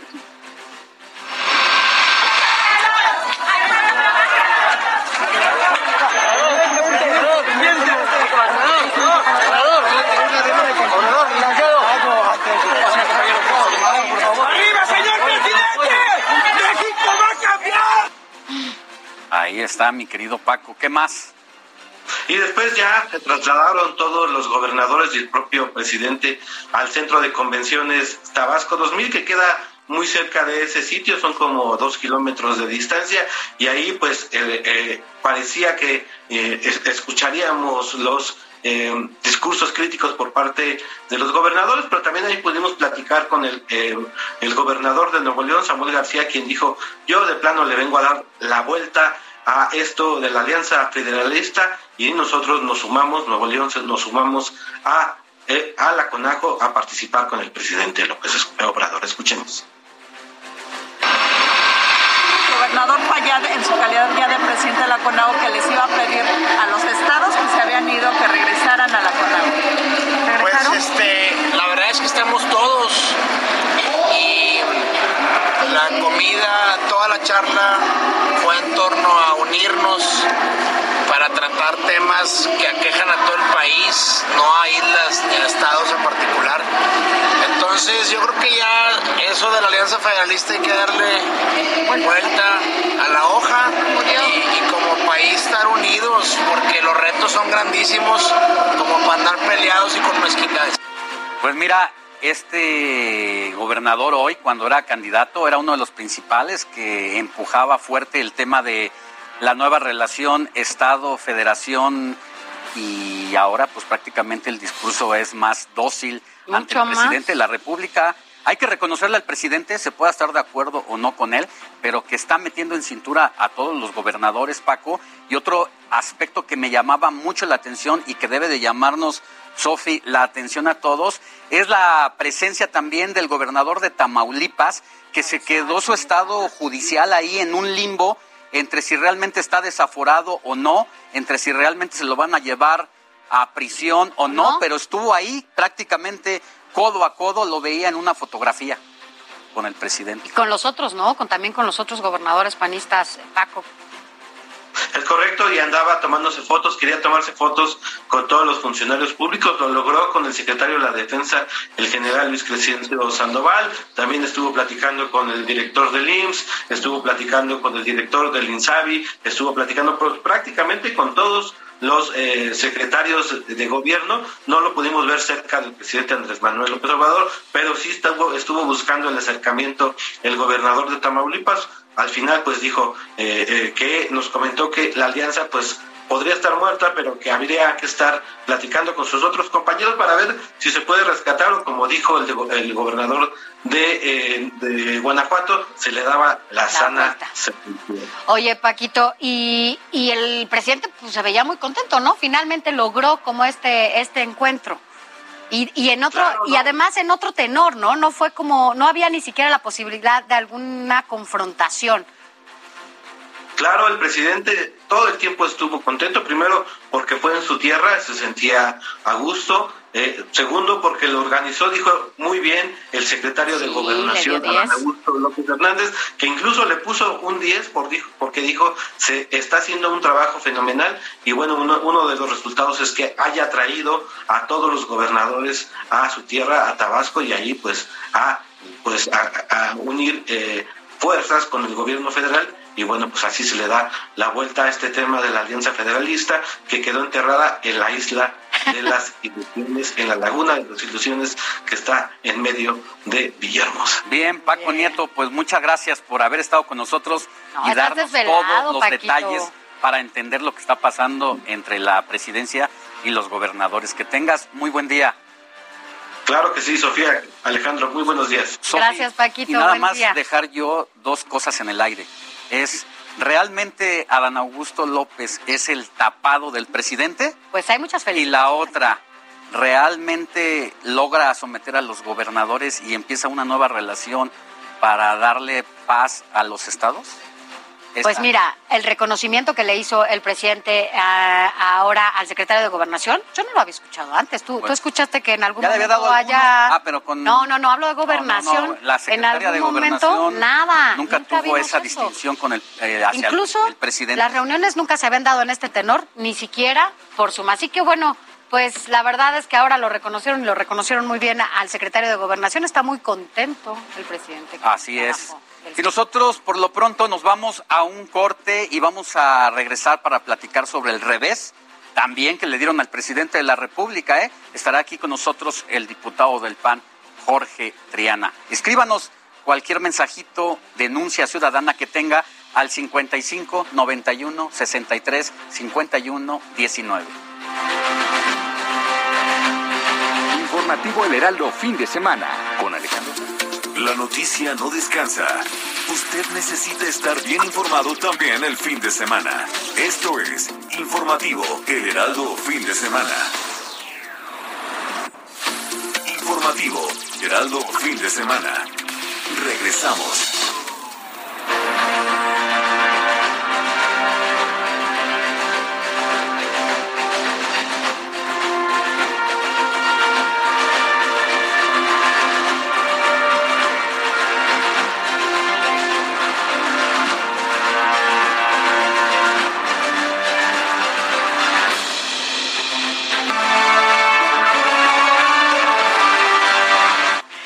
Por continuar con nosotros. Ya estamos de regreso aquí en el informativo fin de semana y es momento de ir con Adrián Caloca y todas las noticias de los deportes.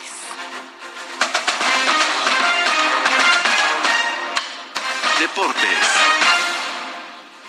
Muy buenos días para todos. Sofi, hoy me quiero poner la playera, la que debo para que veas que no se me olvida. La, la apuesta la apuesta que... ¿y la traes? No. A mí se me olvidó. Sí, caray. No debe de pasar de este año. Perdóname. No, no, Sofía, no pasa nada. Ya, ya perdió su oportunidad. Dos veces la estuviste esperando.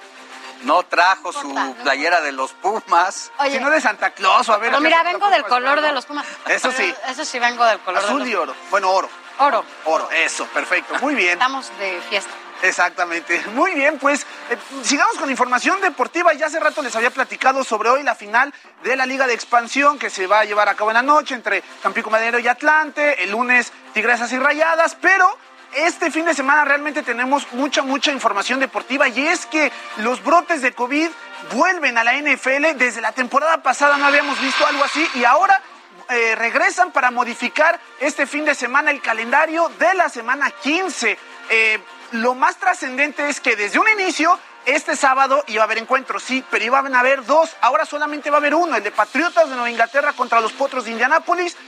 El otro se mueve y con esto, ahora el martes, que no es un día común para que se lleve a cabo la actividad de la, de la NFL, pues ahora tenga dos encuentros. Y pues el tradicional Monday Night Football, que es el lunes, eh, con un encuentro, ahora también va a tener dos partidos. Para ser específicos, pues bueno, lo que les mencionaba, hoy los Patriotas contra los Colts a las 7:15 eh, de la noche se mueve en los siguientes partidos, ahora sí, los del próximo lunes. con doble cartelera. Los Raiders visitando a los Browns a las 5, mientras que los Bears, los Osos de Chicago, reciben a los Vikings, a los Vikingos de Minnesota a las 8 con 15.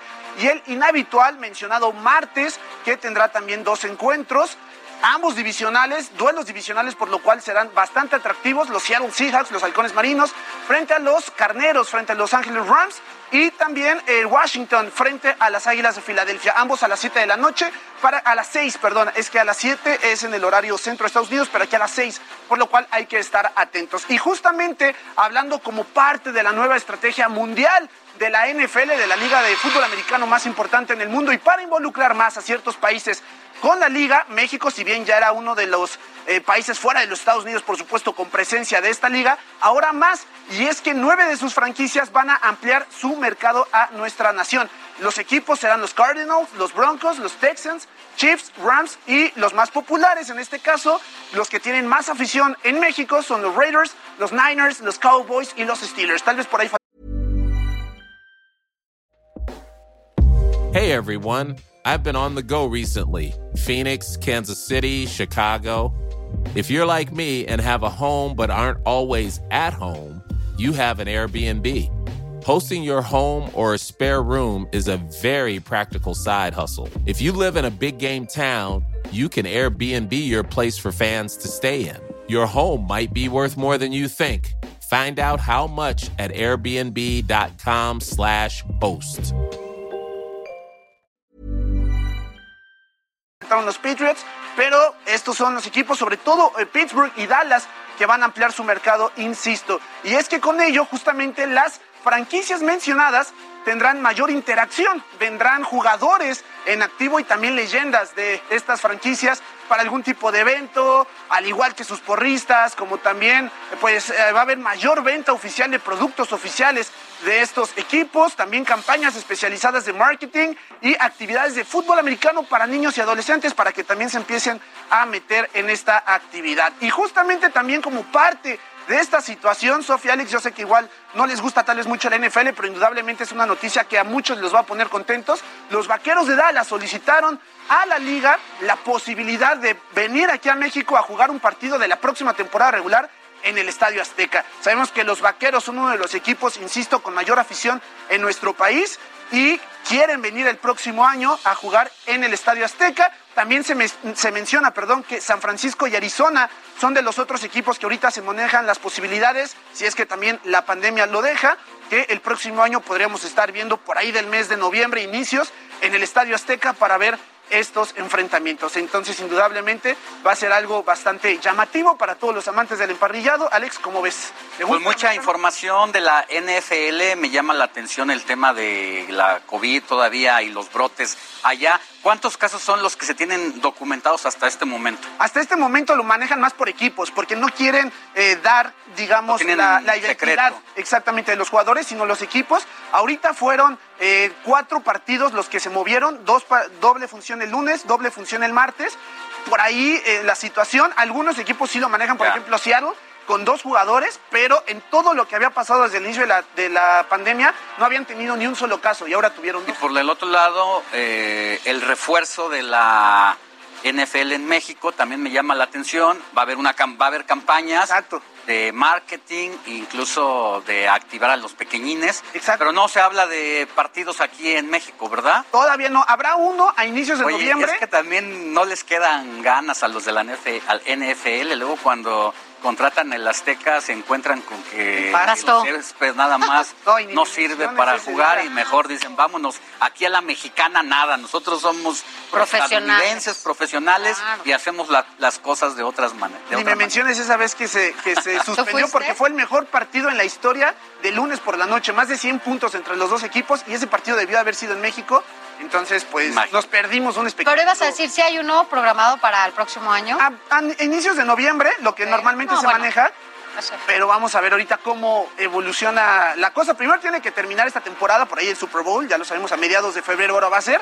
Pero pues para el mes de noviembre vamos a ver más o menos, obviamente antes, cuando se dé a conocer el calendario de la próxima temporada, qué equipos van a venir al Azteca para ir, ¿no? Es un espectáculo, la verdad, bastante bueno no hay, que, ir, dicen por ahí. Pues está muy bien, mi querido Adrián.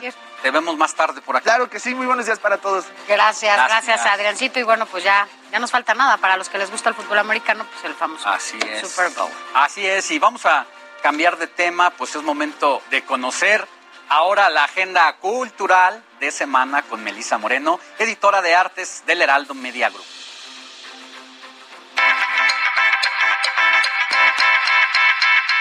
Bienvenidos a la Agenda Cultural del Heraldo de México. Yo soy Melisa Moreno, editora de artes, y esto es lo más relevante que tengo para ti esta semana.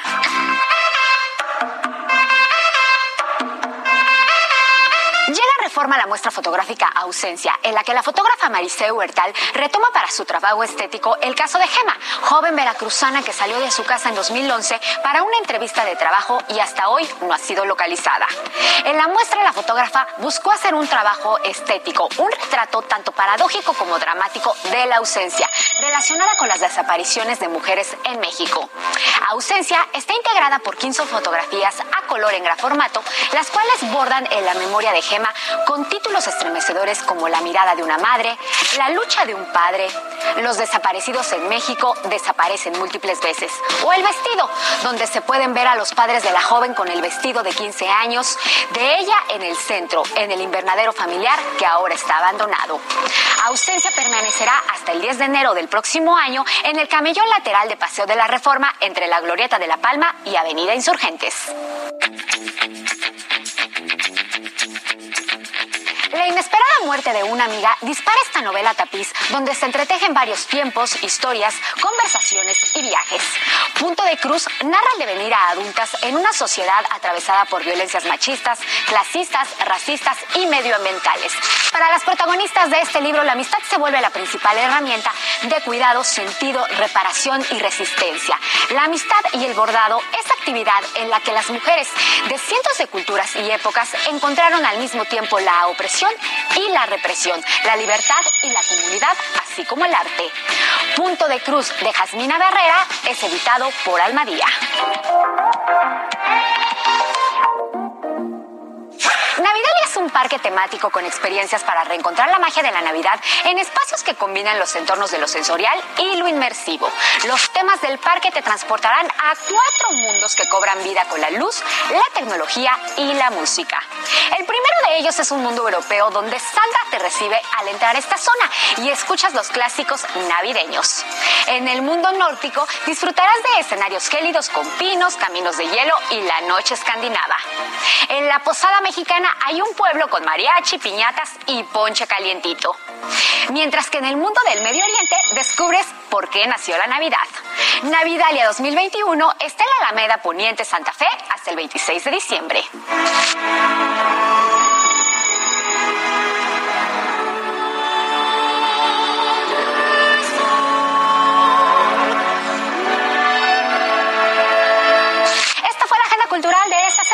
Olvides seguirnos en nuestras redes sociales y compartir. Yo soy Melisa Moreno y me encuentras en arroba melisototota. Nos vemos la siguiente. Gracias, Melissa. Y bueno, pues más adelante recuerde que le vamos a dar unos boletos para que se vaya al teatro. Le vamos a decir de qué se trata. Y mira, vamos a cambiar de tema porque este lunes 20 de diciembre arrancaron ya oficialmente las vacaciones decembrinas para más de 20 millones de estudiantes de nivel preescolar, primaria y secundaria. La Secretaría de Educación Pública informó que administrativos y maestros también disfrutarán de este descanso, el cual concluye el lunes 3 de enero. Solamente serán dos semanas de vacaciones esta ocasión para niñas y niños, así como todo el personal docente, y regresarán el primer lunes de enero. Mañana ya le platicaremos esto a través del informativo de fin de semana, nuestro programa de radio, donde les daremos toda la información de cómo pues algunos destinos incluso ya se están eh, preparando para recibir a miles de turistas en donde, bueno, pues ya lo decíamos, Alex, yo no sé si tú tengas pensado irte de vacaciones, pero bueno, la No, noticia yo- no descansa, soy- la noticia no descansa, dice. Tú y yo somos como los maestros, trabajamos eh, y descansamos poco, no como otros allá en la Cámara de Diputados. Ahí vas, yo pensé que ibas a decir. Cobran bastante bien y se van de descanso Eh, muchísimo. vamos a estar aquí, pero la verdad es que mira, vamos a estar en el recalentado, Alex. Ya, ya la productora ya nos prometió Oiga, que va a poner así toda la mesa y Porque todas las déjenos adelantarles a ustedes que nos están viendo allá en casita y a quienes nos escuchan por radio, que el sábado 25 y sábado primero de enero vamos a estar transmitiendo aquí en vivo, como dice Sofi. Nada mejor La que así noticia no descansa y así es que vamos, eso sí, no nos juzgue si nos ve con No nos una juzgue. tortita de pavito o de pierna. Por Oye, o de, o de romerí. o de romerito. Es cuando uno se da, como tú Además, dices, nos hemos portado bastante bien y nos la merecemos. ¿eh? Oye, como, como dice Alex, la verdad es que nos damos licencia estos días de poder Vamos a dar comer una licencia hasta culinaria mole. el 25 y el día mole, primero. Pero mientras tanto, vámonos a otra información de la que no podemos dejar de hablar. COVID-19. Efectivamente, se trata del asunto de la COVID-19 porque la Organización Mundial de la Salud ya aprobó el uso de la vacuna Novavax contra el COVID-19. Autoridades de la Organización Mundial de la Salud explicaron que esto permitirá que países pobres inmunicen a su población, pues esta dosis es de mucho menor costo respecto a las demás. Y mire, a su vez, pues investigadores del Imperial College de Londres, pues también afirmaron que la variante Omicron es tan grave como la Delta. Explicaron que aunque Omicron eh, pues ha producido síntomas más leves, su propagación es más rápida, 70 veces más rápida, así lo han dicho los científicos que también analizaron la eficacia de las vacunas existentes y concluyeron que una tercera dosis ayudaría muchísimo a prevenir la infección, pero que es necesario crear una dosis específica para Omicron. Así que bueno, pues este también será otro tema para la ciencia y el desarrollo de una posible nueva vacuna. Y escuche usted, mire, esta nueva variante que, que tienen expectativa al mundo, pues en México solo se han identificado hasta este momento tres casos de la variante Omicron, y esto lo informó la jefa del laboratorio de virus respiratorios del Instituto de Diagnóstico y Referencia Epidemiológicos. Además del primer paciente identificado en el Estado de México, los dos casos nuevos fueron referidos por un laboratorio privado. De igual forma, se cuenta con siete sospechosos repartidos en diferentes estados, como en Sinaloa, Coahuila, Tamaulipas, Jalisco, Ciudad de México y Quintana Roo. Quintana Roo, ojo, porque allá están, bueno, es uno de La los destinos de- turísticos de allá en Cancún. visitantes, ¿no? solamente turistas nacionales, sino extranjeros. Así es, mira, por su parte, acá en la Ciudad de México, la secretaria de Salud, Olivia López, eh, pues aseguró que la variante Omicron no se ha reproducido en la capital del país. La funcionaria pidió a la población no confiarse y también pidió seguir con todas las medidas sanitarias. Y siguiendo con el tema de la aplicación de las vacunas, pues la próxima semana se va a hacer el refuerzo de esta dosis, sobre todo para los adultos mayores. Es el turno de las alcaldías Cuauhtémoc, Álvaro Obregón y Milpalta y la un- inmunización será del lunes 20 al miércoles 22 de diciembre. Las sedes serán, anótenlo, el Campo Marte, el Estadio Universitario, la Biblioteca Vasconcelos, Centro de Exposiciones Santa Fe y el Deportivo Milpa Alta. En cuanto al semáforo epidemiológico, la capital sigue en verde. Y recuerde que no importa la vacuna que se haya puesto con anterioridad, ya está documentado científicamente que no hay problema si usted se puso alguna como la rusa o la china, la Sinovac, que Después usted se pueda poner ahora AstraZeneca porque ya pasaron más de seis meses y es viable. Mira, vámonos rápidamente ahora hasta Puebla, porque donde a partir de lunes 20, es decir, este lunes que arranca la semana hasta el jueves 23 de diciembre, se aplicará la vacuna de refuerzo contra el COVID-19 para adultos mayores de 60 años en 87 municipios poblanos. Mire, José Antonio Martínez García, titular de la Secretaría de Salud Estatal, indicó que se instalarán 119 módulos de aplicación. Así que ojo allá en Puebla porque arrancan este lunes con esta nueva dosis de vacunación. Y en tanto, el gobierno de la Ciudad de México inició el programa Huella de Voz en el 2022 y consiste en dar un descuento al predial. Anótelo porque si usted eh, se ha endeudado y no ha pagado a oportunidad.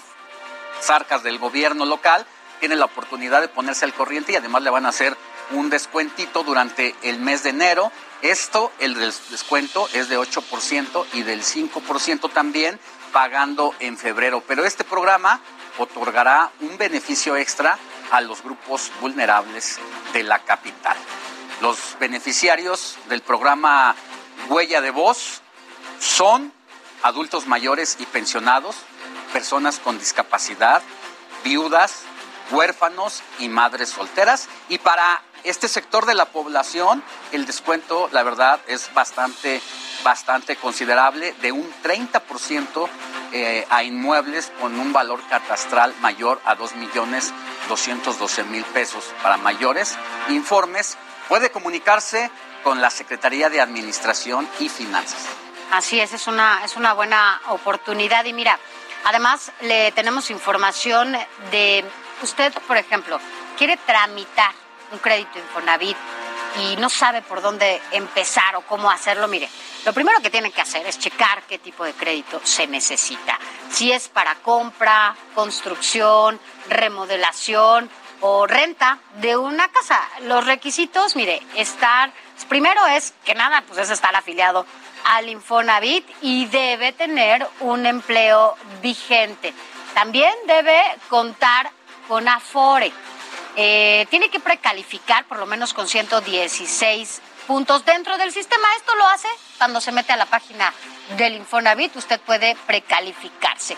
Eh, ahí le van a solicitar dos referencias personales y ahí, bueno, pues tiene que firmar su historial crediticio, hacer, bueno, pues son diferentes trámites, también como elegir un notario público para realizar los trámites y además ponga atención porque una vez que le otorgan este crédito, bueno, pues se instalarán todos los accesorios como ahorradores de luz, gas y agua. Debe contar para que si no la tiene, usted vaya a solicitarla ya una identificación vigente como el INE o como su pasaporte, así como una copia de su nacimiento. El monto de las mensualidades bueno, pues se le van a indicar, ¿no? De acuerdo también a lo que usted solicite y esto se hará cuando firme el préstamo y ante cualquier duda, ya se lo comentaba, usted, mire, no hay nada como entrar al portal del Infonavit para que tenga o resuelva cualquier duda, incluso haga como un simulador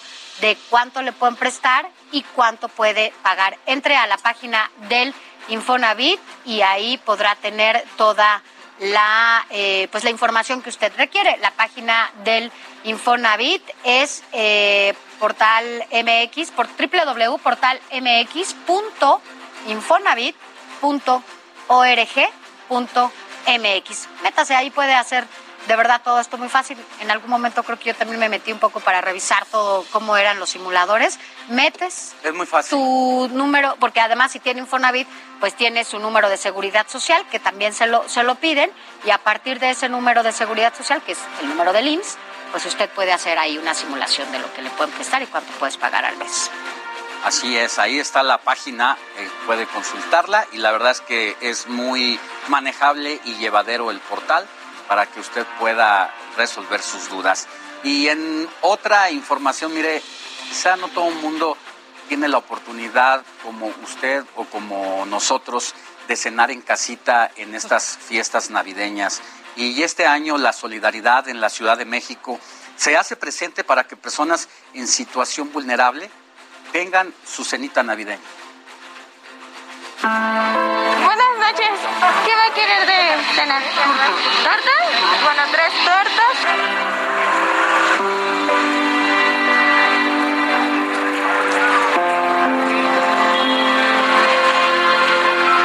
Pues es que aquí buscamos el sustento del día. A raíz de la pandemia, Miriam quedó sin trabajo, sin casa y a su decir, quedó en la calle. Tiene un familiar y no hubo apoyo alguno.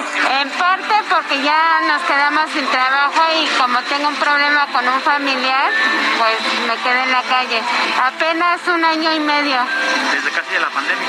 Desde antes de la pandemia. Nos quedamos en la calle y pues por cuestiones familiares. Cada lunes y miércoles acude por comida con la comunidad de San Digidio de la Ciudad de México, un movimiento de voluntarios que apoya con distintas acciones a personas en situación de calle, vulnerable, problemas de discapacidad y de la tercera edad. Es, es un gesto concreto de una demanda que tiene la gente sí de hambre, pero también de acompañamiento. Este 25 de diciembre la comunidad entregará alrededor de 4.000 comidas a personas que se encuentran en el abandono. En Navidad nos volvemos la familia de quien no tiene familia. Nos hacemos presentes justamente como una gran familia universal para preparar un gran banquete donde todos son invitados. Sin embargo, cada año han requerido de voluntarios que se sumen a esta acción. Por eso está invitando a los capitalinos, como de distintas formas. Por ejemplo, apoyando en ese momento estos días previos, realizando alguna aportación de comida en especie, cobijas, ropa o algún donativo. ¿Cómo se puede sumar la gente? Trayendo cobijas, despensa, alguna chamarrita, algo nuevo para regalar ese día, ¿no? Como hacemos en la familia, regalamos algo lindo, algo nuevo, con las posibilidades de cada uno. Esto es importante, con el tiempo de cada uno. La gente puede venir y participar ese día. Y justamente en una fecha tan icónica como lo es Navidad, el 25 de diciembre, pues pasamos junto con todas las personas en situación de calle que durante todo el año nos visitan, eh, compartimos el alimento, compartimos la mesa. De acuerdo al INEGI, en la Ciudad de México hay al menos 1.226 personas en situación de calle, es decir, que no cuentan con un hogar. La cifra aumenta cuando se habla de pobreza extrema, que según el Coneval se disparó por la pandemia, llegando arriba de las 400.000 personas en 2020. Por ello, esta comunidad invita a que esta Navidad la ayuda siga presente y así hacer más ameno este día para quienes no podrán pasarlo en familia. Antonio Anistro, Heraldo Televisión. Tenemos hambre, problemas, distracciones. Así las cosas en la Navidad, la verdad es que exacto, habemos muchos afortunados y bueno, pues hay quienes pues no la pasan tan bien, así que hay que solidarizarnos con pues en lo que podamos. La verdad es que siempre tenemos algo que compartir. No importa el tamaño, pero siempre tenemos algo que compartir. Escríbanos a nuestro WhatsApp 55 91 63 51 19 55 91 63 51 19. Y ya nos cayeron los primeros mensajitos, aquí los vamos a leer, escríbanos porque sí los pasamos. Saludos, Alex y Sofía. Yo no odio la temporada navideña, solo repudio las muchedumbres, la escasez de taxis Ay, y los villancicos de los padroches en las tiendas departamentales. Como pueden ver, tengo razones para ser medio grinch. Saludos a Adrián Caloca, que hoy apareció con su pijama española. Soy José Díaz. Ay. Adriancito. Vámonos a un corte, Alex, para regresar ya con la tercera hora de este informativo fin de semana. Escríbanos, les repito, el WhatsApp 5591635119. La noticia no descansa. Usted necesita estar bien informado también el fin de semana. Esto es Informativo El Heraldo Fin de Semana. Informativo Heraldo Fin de Semana. Regresamos.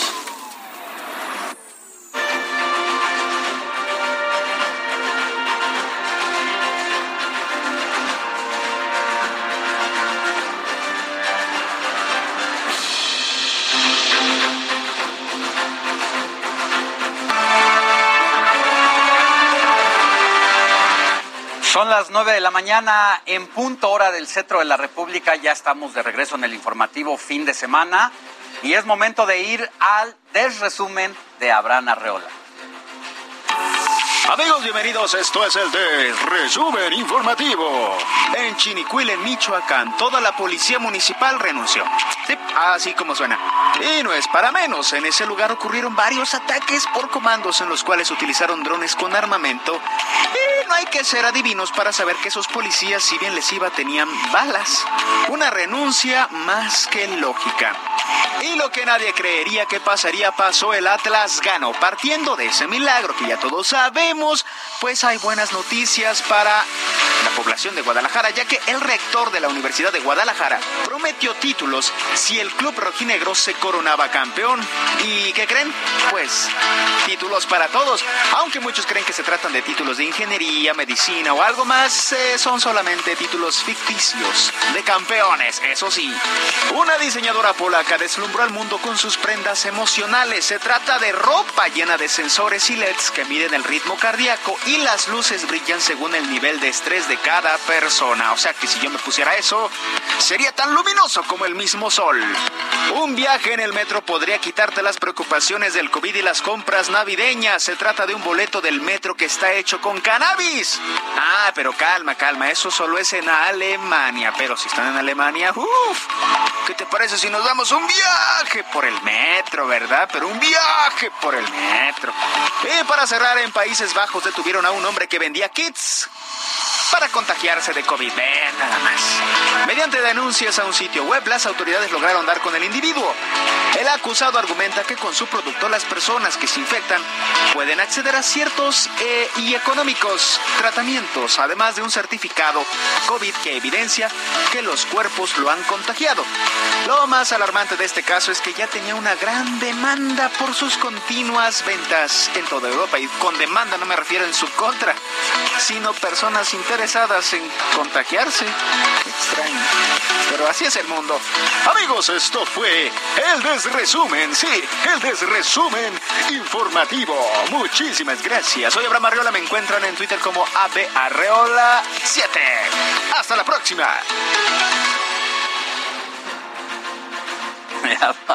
Gracias, gracias por, por la el desresumen. El desresumen, porque la verdad que siempre es muy bueno. Así que, pues, gracias, gracias Abraham, que además tiene un toque muy especial para hacer siempre este tipo de información.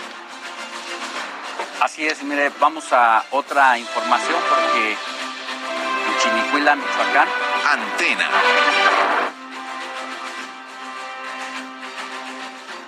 Vámonos a más información y es que ya está con nosotros nuestro colaborador de cada fin de semana. Javier, ¿cómo estás? Muy buenos días. Buenos, días. Alejandro, buenos días. Gracias. Por aquí estamos como cada semana. Este, hoy vamos a hablar sobre un tema que ha causado polémica, que es la llamada economía digital, lo que conocemos como aplicaciones tecnológicas para la compra de bienes o servicios. Cada día tenemos más cerca las llamadas apps, las cuales tienen acceso a nuestros hábitos y actividades diarias, así como a nuestros datos personales. Lamentablemente, no existen leyes que regulen a cabalidad. Incluso nos dan tendencias de qué ver, comer y hasta consumir. Y por si fuera poco, existe una tendencia preponderante de empresas tecnológicas extranjeras que van dirigidas el aprovechamiento que aprobó hace unos días el Congreso de la Ciudad de México. No hay forma más objetiva de tener un control regulatorio que una política fiscal, lo que le da a las grandes plataformas que las ayude a regular, pero también a impulsar en una campaña en contra y adelantan ir al Poder Judicial por esta medida. Seguramente el Poder Judicial, conforme a derecho, sabrá cómo resolverlo. Se ha aclarado que se busca grabar a las grandes plataformas tecnológicas, no así a los usuarios ni a los repartidores, como se ha dicho, por lo que la Ciudad de México decidió cobrar por el uso de infraestructura y movilidad. Difícilmente la propuesta va a desincentivar el comercio digital. Realmente viene creciendo aceleradamente. Tan solo por mencionar los ingresos del mercado de reparto de comida en Internet, en 2019 se habla de 59 mil millones de dólares. y para 2024 los analistas estiman que sean 97 mil millones de dólares. Lo que no es equitativo es que no paguen impuestos. De acuerdo con la tendencia internacional, ya están más avanzados en esta materia, como los legisladores de la, de la, Comunidad Europea acaban de votar el miércoles pasado las reglas para frenar a los gigantes tecnológicos de la Unión Americana. El planteamiento tendrá que irlo conciliando con cada uno de los países europeos que son parte de esta comunidad, con el objeto de llegar el próximo año a una ley de mercados digitales. El objetivo es que la economía digital siga creciendo, pero también que cumpla con las obligaciones legales de cada país, en este caso en materia tributaria. Tener un piso parejo con el resto de los contribuyentes es el objetivo principal. Lo que han tenido en México y lo que han hecho en otros países hoy en día, como es acudir a la Suprema Corte, es la que seguramente decidirá sobre la legalidad de esta situación. Este es un paso más en este tipo de contribuciones digitales. Ya quedó lo del ICR y el IVA en las plataformas digitales, o sea, el video sobre demanda. Ahora viene el uso de las apps. Esto no implica ir en contra de atraer la inversión extranjera, sino al contrario, nos degenera muchos empleos aquí en nuestro país. Lo que no es justo es que no exista una equidad tributaria. Lo que es inevitable es que vendrán más debates sobre este tema en los siguientes meses. Pero también sé que existen otro tipo de opiniones, pero como cada una es respetable. Y yo creo que será la justicia, la Suprema Corte, la que finalmente decidirá este tema. Así Pues, es, se ha creado un debate importante, sobre todo por lo que mencionas, ¿no? La parte de la, estos impuestos a las aplicaciones y sobre todo a los repartidores, como ya Sí. nos decías, eh, pues también hay una repercusión importante o un impacto que tendrán en los pequeños negocios, ¿no? En donde, bueno, pues sin duda pues serán los más afectados.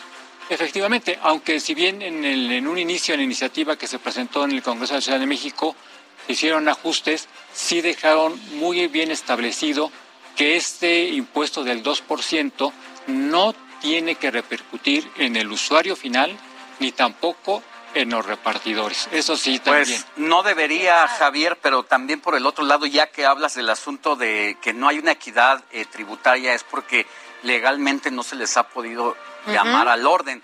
Y el caso, por ejemplo, de las aplicaciones de servicio de transporte, tú te subes a un taxi y tienen una tarifa específica. Y si sobre esa tarifa el taxímetro está alterado o te cobran más de la cuenta, tienes un buzón de quejas ante movilidad, la Secretaría, para pronunciarte y poner tu queja. Pero en el tema de Uber, Didi y cualquier otra esa aplicación, de 200 pesos un viaje, ahorita está en 500 o de 40 pesos te lo suben a 120 y no tienes a dónde quejarte.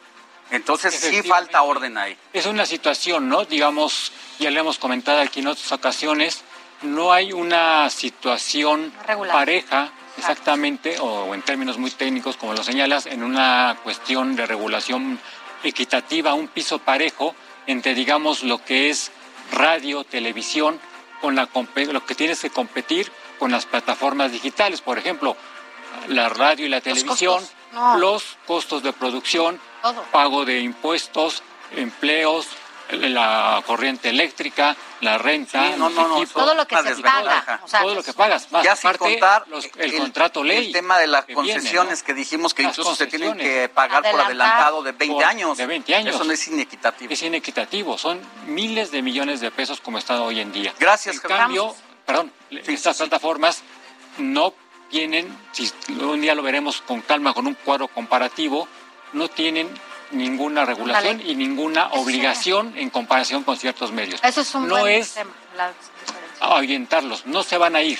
Son tácticas que están empleando en otros países y hoy en día yo creo que es momento de ir poco a poco viendo con ellos de qué manera tienen que adaptarse a las legislaciones de cada país donde estén. Muchas gracias. Gracias, Javier. Como cada sábado, feliz Navidad, porque Igualmente, ya es el próximo. Navidad. Pero Feliz bueno, Navidad, espero Javier. que verte, si no, pues mismo te pierdes del ca- recalentado. Sí, calentado, así. Gracias, Javier. Gracias. Javier.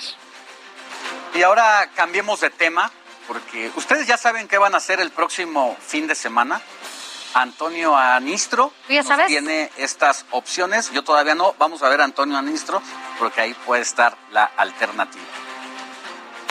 Los espectáculos navideños son tradición en esta temporada. La fábrica de Santa es uno de ellos y que se puede disfrutar en familia de manera segura ya que el recorrido se hace desde el automóvil. ¿Quién mejor para platicar sobre su fábrica que el propio Santa? Santa, ¿cómo estás? Estoy excelente. Gracias por visitarme aquí. Muchas gracias a ti. Ahora cuéntale a la gente, por favor, qué estamos viendo aquí, qué podemos esperar de la fábrica de Santa. Pueden venir niños, adultos, ¿quién viene para acá? Este es un espectáculo para toda la familia, donde podrán encontrar a la señora Claus, al jefe del laboratorio mágico y a Risillas, que se encarga de hacer el juramento para los niños mal portados. El recorrido se hace por cinco estaciones, comenzando con la entrada al Polo Norte para después ser recibidos por la señora Claus en su cocina. Aquí todo lo que prepares es muy nutritivo para que los duendes estén llenos de Después, en familia, ayudarás a detener a los malhechores que quieren acabar con la Navidad con pócimas macabras. Así es, mis destructores van a acabar con la Navidad.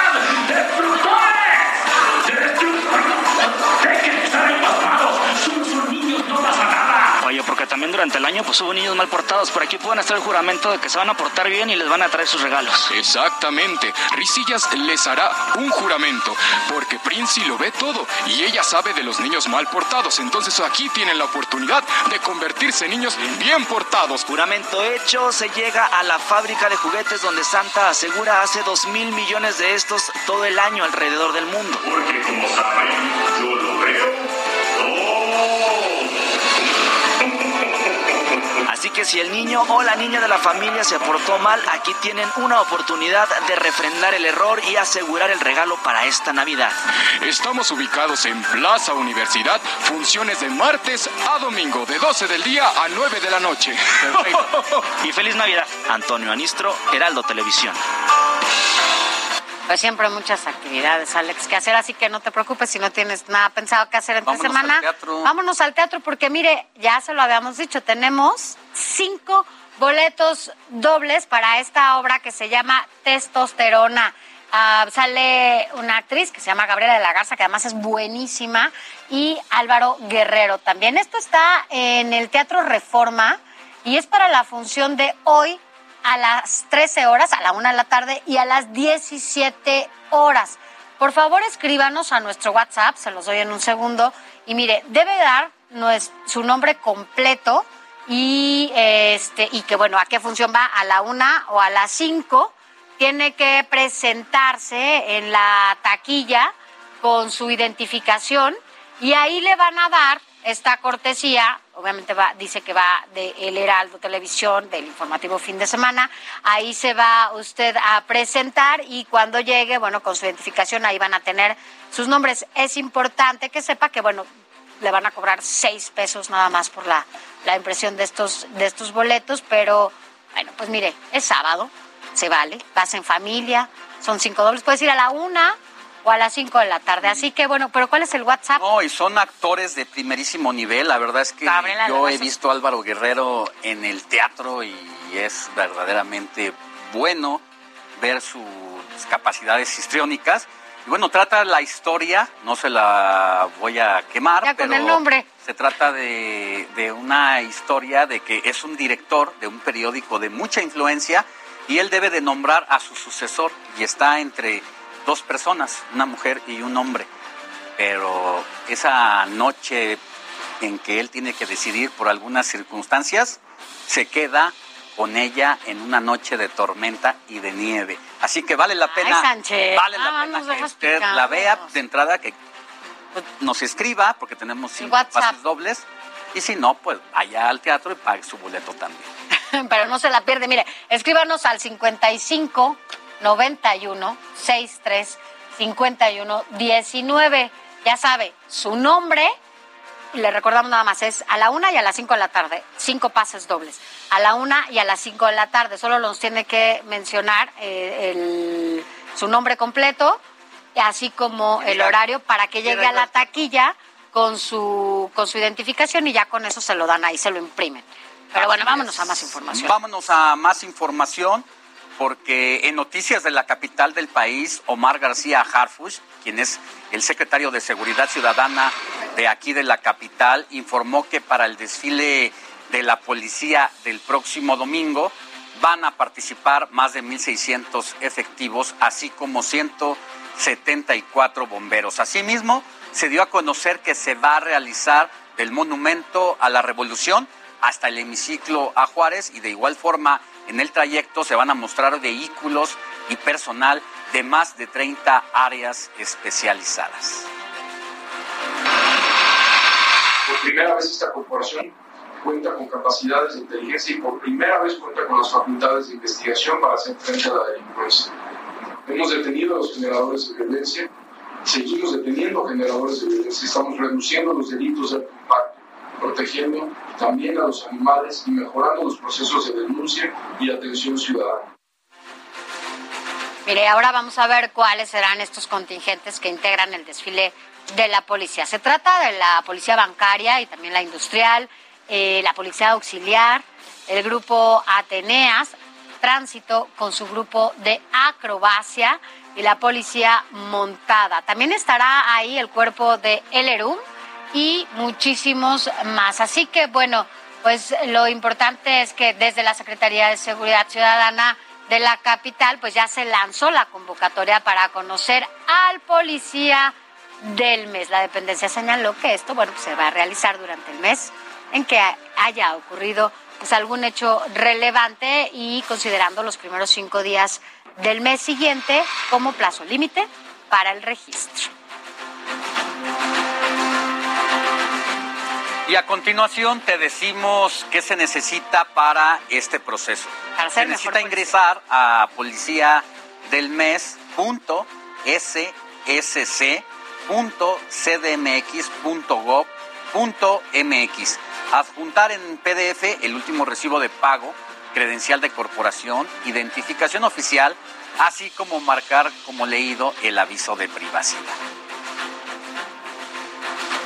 Y mire, le vamos a compartir una muy buena noticia, ya que puede tener esto para quienes se preguntaban cómo hacerlo. Mire, va a tener su tarjeta de circulación siempre a la mano. La Secretaría de Movilidad de la Ciudad de México informó que ya es posible tramitar este documento de manera virtual. No sabe qué buena noticia.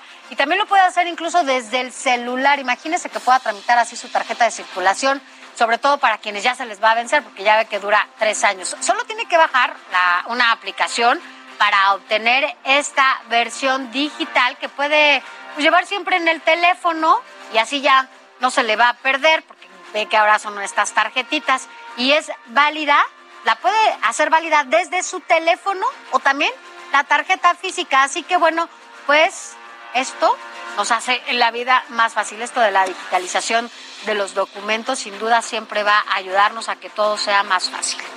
Y también le voy a dar los pasos para que haga este trámite digital de su tarjeta de circulación. Mire, ingrese a la aplicación de la Ciudad de México desde su teléfono móvil. Entre ahí al módulo cartera digital y seleccione agregar credencial. Después seleccione tarjeta de circulación, ingrese los datos como son placa del vehículo o bien el RFC o CUR registrada en el plástico de la tarjeta de circulación y así se va a generar en automático la tarjeta de circulación. Pues muy, muy fácil, Alex. Lo voy a hacer. A mí todavía me falta un año, tengo todavía un año de vigencia, así que el próximo año seguramente ya estaremos más familiarizados con este tipo de, de plataformas. Mire, vámonos a otra información porque ahora nos vamos con las recomendaciones que nos tiene, como siempre, las mejores. Gonzalo Lira para este fin de semana.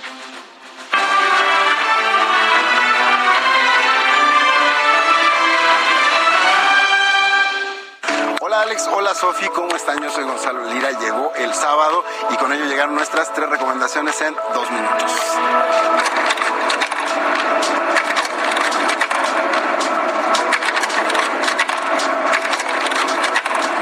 Vamos a empezar con una recomendación. Vamos a irnos a un museo. ¿Por qué? Porque el Museo Tamayo reabre sus puertas con la exposición Más allá de los árboles. ¿De qué trata? Pues nos cuenta la historia del propio museo, de voz de sus artistas y de todas las personas que han conformado no solo la construcción del mismo, sino también las exposiciones y las obras que ahí se han mostrado. Así que ya lo saben, el Museo Tamayo reabre sus puertas. No se lo pierdan.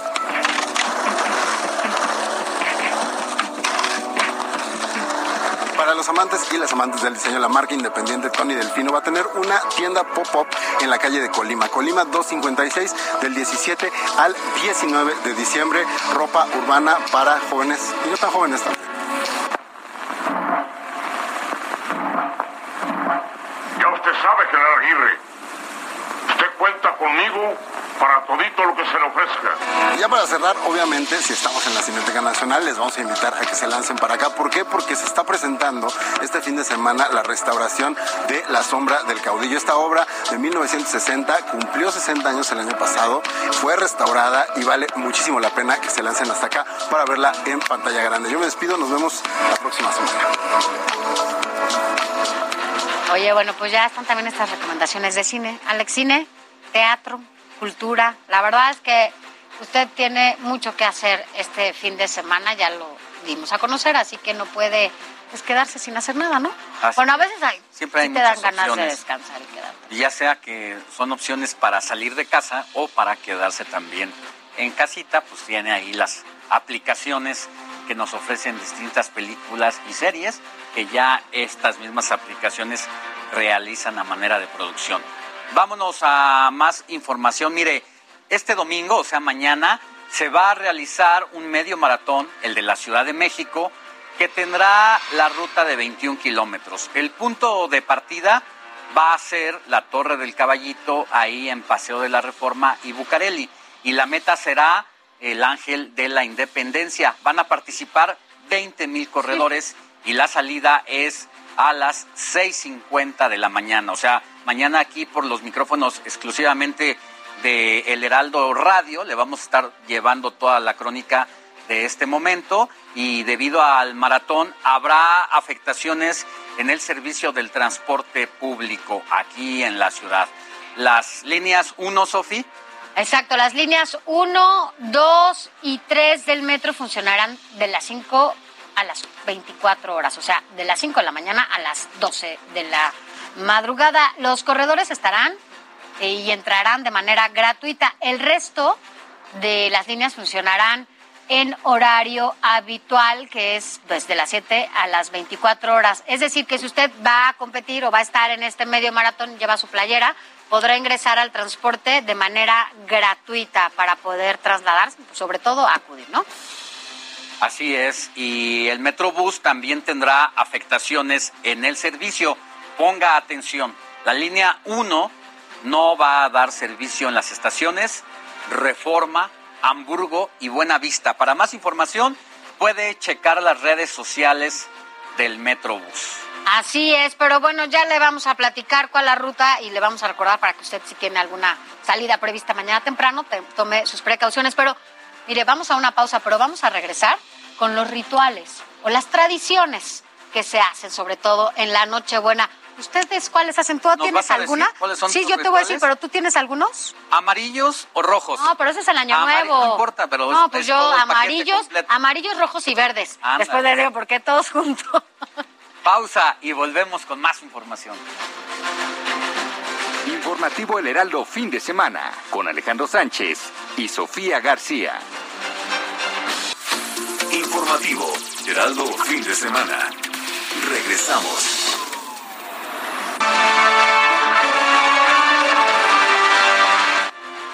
Ya estamos de regreso en el informativo de fin de semana. Gracias por continuar con nosotros. A usted que nos escucha por las distintas frecuencias radiofónicas desde las 7 de la mañana y desde las 8 aquí en el Heraldo Televisión. Gracias por la confianza de informarse con nosotros. Son las 9 de la mañana con 30 minutos hora del centro de la República y ahora es momento de tratar temas inmobiliarios, porque quien no sueña con comprarse una casita no está pensando en invertir. ¿O no es así, mi querido Luis Ramírez? Buenos días. Totalmente, querido Alex, Sofi, buenos días. En efecto, pues creo que hoy y la mayoría de las personas entendemos que tener un inmueble, pues sí es una situación patrimonial, es decir, formas patrimonio cuando compras un inmueble, pero también se trata ya, eh, así lo están viendo la mayoría de los jóvenes, de una inversión. Déjenme decirles que los jóvenes, nosotros los millennials, querido Alex, eh, evidentemente pues era un sector que de la población que no se había preocupado por comprar un inmueble. Ahora con la pandemia esta situación cambia y los jóvenes están buscando, jóvenes entre 19 y hasta 40 y algo, están buscando justamente comprar un inmueble, pero un inmueble en destinos turísticos, un inmueble en destinos donde ellos puedan vivir, disfrutar eh, de este inmueble y también donde puedan tener altas rentabilidades. Entonces, o, a lo mejor no vivir, pero poder visitarlo de manera eh, mensual, semanal, y eh, ya, ya se entendió esta necesidad de formar patrimonio, pero sobre todo esta oportunidad que hoy presentan los bienes raíces. Como sabes, hace unos días justo pues ha estado aumentando la inflación, han estado aumentando las tasas de interés, Banjico sorprendió con este aumento, y esto va a hacer que sin duda los créditos hipotecarios incrementen su valor. Por lo tanto, sigo diciendo aquí, querido Alex, en esta sección que es muy importante que las personas entiendan que el momento de comprar es ahora. Todavía tenemos algunos inmuebles a precios de 2021 que se construyeron a lo mejor durante 2020 2021 con precios eh, eh, de materiales, hablo de los materiales de la construcción, el acero, la varilla, que se compraron a precios de 2020, cuando todavía no había inflación, cuando todavía no había este aumento en los precios. En ese orden de ideas, es un momento idóneo para comprar ya eh, producto terminado y poder apalancarse todavía del dinero del banco, use banks money, como dicen los gringos, y poder hacerlo de manera, por supuesto, eh, eh, pues con un crédito 15 años, 20 años, a muy buenas tasas todavía hoy. Eh, sin duda, insisto, durante el 2022 vamos a ver el aumento de los precios, el aumento de los precios de la vivienda y el aumento de las tasas de interés. Y bueno, déjame regresar al tema de los jóvenes porque los destinos turísticos son hoy los que están teniendo un boom inmobiliario para jóvenes de nuestro México, pero no solamente para jóvenes de nuestro México, también jóvenes que vienen de Norteamérica, de Canadá, de Europa, que buscan eh, vivir en destinos como Tulum, como Los Cabos. Hay un boom justo ahora en este tipo de ciudades y es que, bueno, también parte de la facilidad que hay para acceder a nuestro país atrae a muchos extranjeros porque pues, no, no pedimos eh, para ingresar ni que estén vacunados ni que eh, tengan eh, pruebas de, de, que no tengan COVID. Por supuesto, esto, digo, es un tema totalmente de salud y un tema de políticas públicas que yo no voy a cuestionar, pero esto ha beneficiado que cientos o miles de personas cada día cada semana lleguen a vivir a destinos como Tulum, lleguen a vivir a destinos como Los Cabos, como Puerto Vallarta. Y bueno, pues esto hace que exista hoy un boom inmobiliario y que haya un estilo de vida extraordinario en estas zonas. Por eso es muy importante empezar a invertir ahora porque también en estos destinos turísticos va a haber un aumento en los precios. Acuérdense de la ley de la oferta y la demanda. De todo esto, querido Alex, Sofía, hablamos en mi programa que se transmite hoy aquí por El Heraldo a las 4 de la tarde eh, en esta misma emisión y mi programa también Mundo Inmobiliario los jueves 10 de la noche. Los invito a que lo escuchen, pero sobre todo que me escriban ahora a las redes sociales porque les voy a mandar un libro electrónico de cortesía que se llama ¿Dónde y cómo invertir durante y después de la pandemia? Lo voy a hacer con mucho gusto a quien me escriba ahora para que conozcan dónde invertir y en qué momento, que ya insisto, el momento es ahora. Los invito a que me sigan en todas las redes sociales, por favor, Facebook, Twitter, Instagram, como Luis Ramírez Mundo Inmobiliario. Ahí me escuchan y pues con mucho gusto les mando ese libro, Luis Ramírez Mundo Inmobiliario. Y también pueden entrar a la página web www.vivedelasrentas.com, porque ya te decía yo al principio, los jóvenes hoy quieren comprar y en estos destinos disfrutarlo, pero piensan a futuro. ¿Qué pasa cuando ya no quiera yo estar ahí? Bueno, pues hay que rentarlo y de eso nos encargamos en vivedelasrentas.com. Alex, Sofi, pues ya muy entrados hacia la Navidad. Muy bien, pues nada mejor que autorregalarse una inversión de estas, mi querido Luis, y te escuchamos hoy en punto de las 16 horas a través de los micrófonos del Heraldo Radio. Correcto, gracias Alex. Tengas buen día. Buen día, abrazo. Y mire, vamos a cambiar de tema porque tenemos algunos invitados especiales, Sofía, aquí en el estudio. Híjole, pero muy especiales porque mire, muchas mascotas que son adquiridas en estas fechas, sobre todo Alex, si tú tenías pensado regalar algún perrito o algún gatito, hay que pensarlo muy bien porque, mire, a los dos meses los abandonan y terminan en la calle. Y es importantísimo saber que cuando uno regala una mascota eh, doméstica, bueno, pues eso equivale a muchas responsabilidades estamos hablando de algo que nos involucra a todos y a todos los que estamos en un mismo espacio. Así que por los cuidados especiales y por todo lo que se requiere. Entonces, mire, primero que nada, vamos a ver la siguiente información, pero no se vaya porque tenemos tres invitados muy especiales hoy en el estudio. Recibir una mascota por Navidad o Día de Reyes suele ser una de las más grandes ilusiones de muchos pequeñitos. Sin embargo, el sueño se esfuma muy pronto. Según datos de la Procuraduría Ambiental y del Ordenamiento Territorial, solo en la Ciudad de México, 7 de cada 10 animales adquiridos durante la temporada navideña terminan abandonados en la vía pública. En Milpa Alta, Xochimilco y Tláhuac son las alcaldías que tienen el mayor número de perros callejeros. Por ello se debe ser consciente de la responsabilidad que es adoptar y mantener una mascota, proporcionarle alimento, hogar y un buen trato, así como brindarle los cuidados necesarios. El pasado 23 de marzo del 2021, la Cámara de Diputados aprobó las reformas al Código Penal Federal en materia de delitos contra la vida y la integridad de los animales, con lo cual se castiga con dos años de prisión y multa de hasta 13 mil pesos a quienes dolosamente causen sufrimiento o lesiones a un animal o lo utilice con fines sexuales. Especialistas señalan que mantener a un perrito requiere de una inversión en promedio de mil pesos mensuales. Además, señalan que es importante esterilizarlos para evitar la reproducción masiva y así evitar que terminen en abandono total. Recordemos que las mascotas no son juguetes. Con información de Jorge Montiel, Gaby Guzmán, Heraldo Televisión. Mira, este, con permiso, con permiso. Bueno, déjeme parar, porque le voy a decir algo. Este es nuestro invitado especial, además de, de otros. Y es que están aquí nuestros compañeros Elizabeth Estrella y Roberto Martínez, quienes son conductores de Heraldo este que ya se relanza, ¿no? Es una nueva temporada y, y bueno, pues vean nada más esta cosa Mire, al, ta- impresionante. al tamaño de Sofi es un caballo. No, si se para, juro me queda más, ay, me hace este más grande. Ahorita hacemos el experimento. Bienvenidos. muchas gracias, y gracias, felicidades por esta nueva temporada. Cuéntenos de esta raza que se llama lobero irlandés. Así es, es un cazador irlandés de lobos, es una raza irlandesa, como lo dice el nombre, y su función zootécnica es ver, cazar. Caronte. Pero no a nosotros, No, no, no, ellos cazaban lobos. Yo no los voy a Ellos cazar. cazaban lobos, pero ahorita No, es la ¿y qué raza más pasar? dócil y más tranquila Ay, que no, puede ser. bueno, no Ahora- tanto.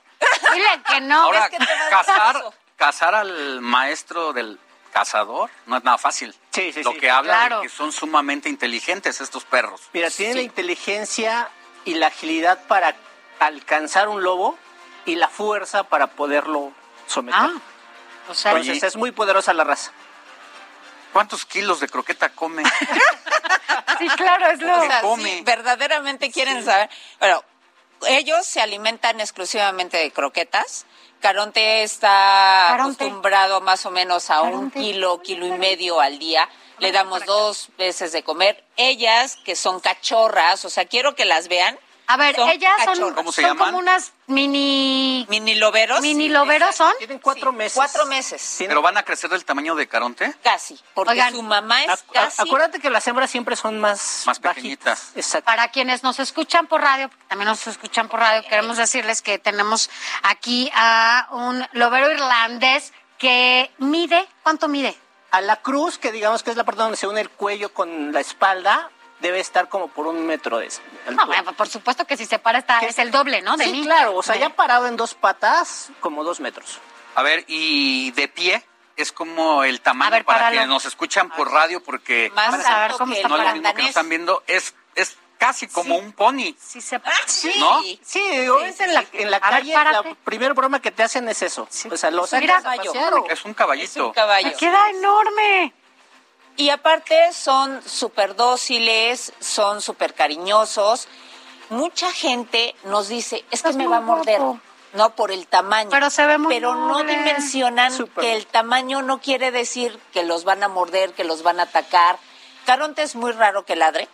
Caronte Sí, lo que más no que va a hacer ladre, a la gente favor. es darle lengüetazo, llenarlo de baba, porque Caronte le encanta estar babeando, pero no va a pasar de ahí.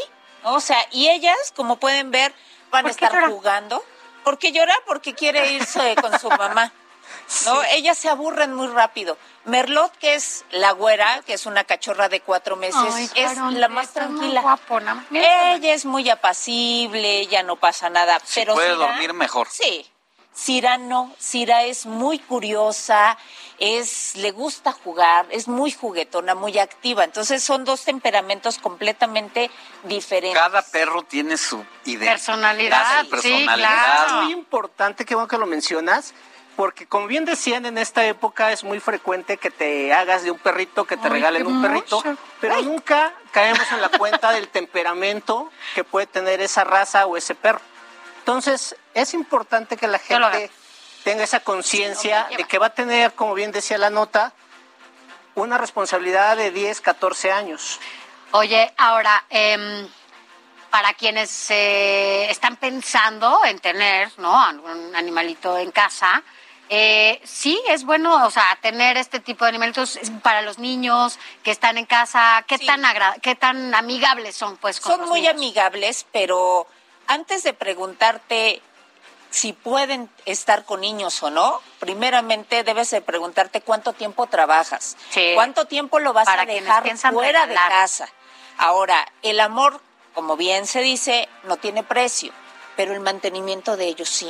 O sea, hay que llevarlos al doctor, que es el veterinario, hay que darles sus croquetas, hay que bañarlos, hay que sacarlos a pasear. Entonces, si tú nada más dispones de media hora al día, no es suficiente para un ejemplar salir media hora nada más. Aunque ellos, como pueden ver, son como tapetes, Sí. pero también requieren... También padre. Ahora- Son los clásicos de las películas. Tengo- Es su carita. Es que sí. Ven sus caritas.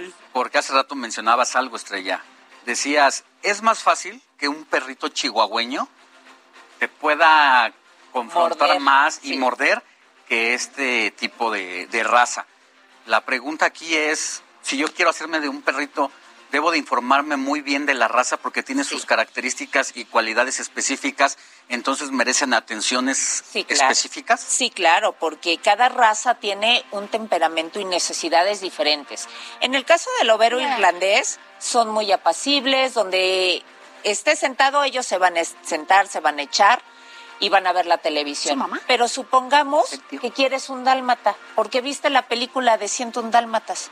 El dálmata es literalmente un pegostle contigo. o sea, tiene, quiere que lo estés acariciando, quiere jugar, quiere brincar y tienes que sacarlo a actividades. A lo mejor un border collie, también un border collie. No, si tú ves, Sira es la más inquieta, o sea, para Cálmate, nosotros esto ya es ser inquieta. ¿Por qué Quiere jugar así? con Caronte. Como no le hace Oye, caso, Caronte está así en... Dice, no, yo no tengo ganas de jugar. Y si tú ves a Merlot, Dinos las edades. cuatro meses ellas dos. Ah, pues es que es una bebé. Y él es Sí, cuatro sí, años, sí, y claro. si ves el tamaño, ¿Él cuánto? y está Cuatro años. bastante Está grande. llorando. Ve, está llorando porque quiere Sí. jugar. Ahora, Sí, no. otra cosa importante, a veces la actitud del amo ¿Qué pasa? repercute ¿Por mucho qué lloras? en el estado de ánimo también No, de la persona. Sí, por supuesto, por supuesto. Y siempre que vas a adquirir una raza o un perro o lo vas a adoptar, es importante documentarte y aprender el comportamiento de los perros, del comportamiento de la raza que vas a adquirir. Porque es muy fácil, como decía Estás bien guapo. Adquirir un perro que te gusta, pero que el carácter o el temperamento no es el adecuado para ti. Siempre vas a tener ahí que estar valorando si es el perro adecuado o si no es el perro adecuado por el temperamento que tú tienes y por el temperamento que tiene el perro.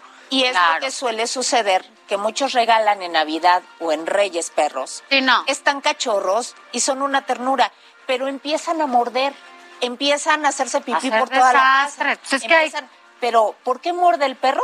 Está aburrido. Claro. El perro si muerde y destruyes, está aburrido y necesita ¿Y actividad. qué pasa cuando lo dejan solo, no? O sea, generalmente no se le dedica el tiempo que se requiere porque no es que tenga un perrito y lo deje ahí abandonado todo el día, lo que decías hace rato. Si no tienes tiempo, no lo hagas. Si no es porque el hijo o la hija, ay, quiero un perrito y necesito un perrito. No. Seamos conscientes y responsables. Y de eso. también tener tiempo significa sacarlo a pasear y sacarlo a hacer Claro. lo que el perro necesita hacer. Hace rato mencionaba el Border Collie. El Border Collie necesita una actividad impresionante, que si lo tienes nada más en tu departamento, aunque estés todo el día con él, el perro se va a volver un desastre. Que no los apachurren además, los elviritos y las que conozco, conozco una persona que tiene un border collie y ya la ha mordido infinidad de veces. alguien que está atrás de, alguien, que está allá atrás de la de allá en la cabina. Sí, ya ya sabemos que... Oigan, compañeros, pero ¿qué les parece si ustedes se matan solitos para presentarse? Para presentarse, para presentar los que nos, tienen y donde van a compartir precisamente todos los secretos perrunos. Claro que sí. Pues tú empieza. Bueno, pues eh, mi nombre es Elizabeth Estrella, soy la conductora de Heraldog y Heraldog es el primer y único programa dedicado a nuestros amigos de cuatro patas. Está dedicado completamente a perros, donde van a ver las razas, el temperamento. También tenemos perros de asistencia. Si van a aprender en general de perros, si ustedes tienen un perro eh, criollo, un perro mestizo, un perro que recogieron, que adoptaron, van a aprender cómo cuidarlo, cómo darle alimentación, cómo tenerlo en el momento exacto para poderlo tener. 12 del día, todos los sábados, 12.30, así que ya no se lo pierda, ahí van a poder saber todo lo que quiera sobre perritos. Bien, pues muchas gracias compañeros por haber estado aquí con nosotros y estaremos eh, pues, siguiendo con detalle sus, sus, reportes y todo lo que es con el, con el mundo. Mire, ya le preguntábamos antes del corte ¿Cuáles son los rituales que ustedes realizan en estas fechas? Escuchemos la siguiente información por si le faltaba conocer alguno. Aquí están todos. Entre los rituales que acompañan las fiestas navideñas se encuentra el de la sal gruesa y sirve para sacar de nuestros hogares todo lo que es la mala vibra o en su defecto también para limpiar esas energías negativas de espacios donde se registraron discusiones o también desencuentros. Aunque se desconoce a ciencia cierta el origen de esta tradición, se sabe que en varios países de la Europa occidental lo realizan desde hace varios siglos y consiste en lo siguiente, escuche usted.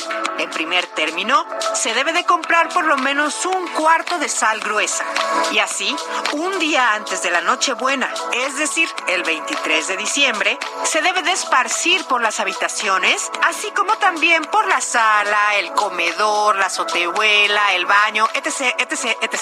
El siguiente paso será que en la mañana siguiente, es decir, ya el 24 de diciembre, deberá de hacer uso de una escoba y barrer la sal colocada en habitaciones, así como en todos los puntos de la casa en donde usted colocó estos granitos de sal. La tradición señala como acto opcional echarle un vaso con agua a esta sal a fin de que se diluya rápidamente toda esta energía negativa. Finalmente, y de acuerdo a esta tradición, el hogar de estas personas estará completamente limpia de cualquier mala vibra la noche del 24 de diciembre y así las familias y los amigos podrán celebrar junto con seres queridos una gloriosa cena de Navidad. Vaya, hacemos de todo. La verdad es que lo más importante pues, es estar ahí, en familia o con amigos o como usted decida. Pero mire, para hablar más sobre estos rituales que hacemos para fin de año, para estas fechas, tenemos el gusto de platicar aquí en el estudio con la maestra Osusbel Olivares, quien es profesora socióloga de la UNAM en Iztapalapa. Maestra, gracias por estar con nosotros porque pues ya llegaron las fechas y ya todo el mundo se prepara, ¿no? Todo el mundo nos preparamos para estas fechas tan especiales, no solamente por unas fechas de convivencia, sino por también las fechas que continúan con los rituales. Rituales que dan sentido a nuestra identidad como mexicanos, pero que también nos permiten una colectividad en familia. Es decir, los rituales están hechos justo para unirnos y no nos digan que no, porque por ejemplo el primer ritual con el que comenzamos es el ritual justo de Navidad, ¿no? Y el de Navidad es me dices. Ajá, es uno de los... Es uno de los rituales que, por ejemplo, comienza con el arrullamiento del bebé, que es típico, ¿no? Y que son con las abuelas con quienes comenzamos a hacer el arrullamiento. Pero los rituales más, más eh, de alguna manera recurrentes y con los que comenzamos justo es con los que terminan el año y dan comienzo a uno nuevo. Esto coincide justamente con el ciclo y el calendario azteca. Por lo tanto, entonces suele ser tan importante renovarse. Y la renovación siempre viene. No me digan que no. Alguno de ustedes no se ha comido 12 uvas o atragantado con las 12 uvas y tomado Creas después o no en sidra. los rituales siempre ni tienes pensado, porque esa es otra. En lugar de que planeemos nuestras 12 uvas, bueno, te los comes como a ver quién se los acaba primero en la sidra. Y... A lo mejor, y además es curiosísimo, ¿no? Comienzas con las tres uvas, los tres deseos más claros, pero ya llegas al once y no me importa cómo era, ¿no? Sin embargo, este es uno de los rituales más habituales, pero no por ello también ha sido ahora con las compras, ¿no? Por ejemplo, de ropa interior, las ropas de color tanto rojo como amarillo y por supuesto ahora el verde para la salud se han puesto de moda. No sé si ustedes recuerdan que en el 2017 fue uno de los personajes favoritos, justo Frida, ¿no? Y Frida aparecía en la parte del mercado, por supuesto, de Sonora para las limpias, y bueno, ahora venían este, este símbolo de tener a Frida como una manera de prever los sismos, ¿no? Entonces, hemos ido juntando muchísimos más de los rituales y cada vez dan mayor sentido a nuestra razón, a nuestra identidad Ahora, y a nosotros mismos. Estos rituales son parte de un sincretismo, es decir, eh, nosotros eh, antes de la conquista, eh, cómo se manifestaban nuestras culturas en torno a esto, porque mencionaba precisamente el calendario azteca. En esto no fallaban. No, los por supuesto que no. precisos. Por supuesto que no. Cómo a través de la conquista, no solamente eh, física, sino espiritual, se va modificando. Claro, esta- además se hace híbrido, es una situación muy híbrida. Muchas de nuestras tradiciones, por ejemplo, son parte de la herencia de la colonia, de la conquista española, pero también muchas de ellas tienen que ver con la cuestión de la prehispanidad. Por ejemplo, la parte de encender una de las velas, ¿no? Y si esta vela tiene que ser de color rojo, si enciendes incienso sobre la casa, sobre los rincones, para despejar no solamente la Incluso sal. la cosecha, ¿no? Que es muy importante. Y y ahora eh, las semillas o esta forma en la que lo representan. Una de las características de la semilla que no puede faltar a fin de año es la lenteja, el trigo, que representan no solamente que tengas dinero, ¿no? En el caso de las lentejas, sino el trigo, que tengas alimento en casa. Entonces, es curioso observar que alrededor de nuestras casas o en las puertas atrás hay un borrego enorme, ¿no? Lleno de lana, porque seguramente para el siguiente año ustedes van a tener mucha lana. Lo mismo pasa también con las clásicas, quieres salir de viaje, bueno, saca tus maletas y ponte a pasear con tus maletas por toda la colonia, aunque digan ahí va la loca de las maletas, pero en ese momento tiene un sentido y ese es justo el sentido que nosotros los damos. Por eso los rituales son tan importantes y nos llegan a dar no solo sentido a nuestro presente, sino también a nuestro futuro. Sí, sobre todo, pues son parte de una renovación que nos hace que pues el año Como corromper, empieza, ¿no? Con todo lo dejemos precisamente todo esto atrás y es una manera de sobrevivencia. Además, recuerda, ¿no? Es un ciclo y los ciclos se terminan y, y empiezan otros. Y es justo lo que hacen los rituales cada fin de año.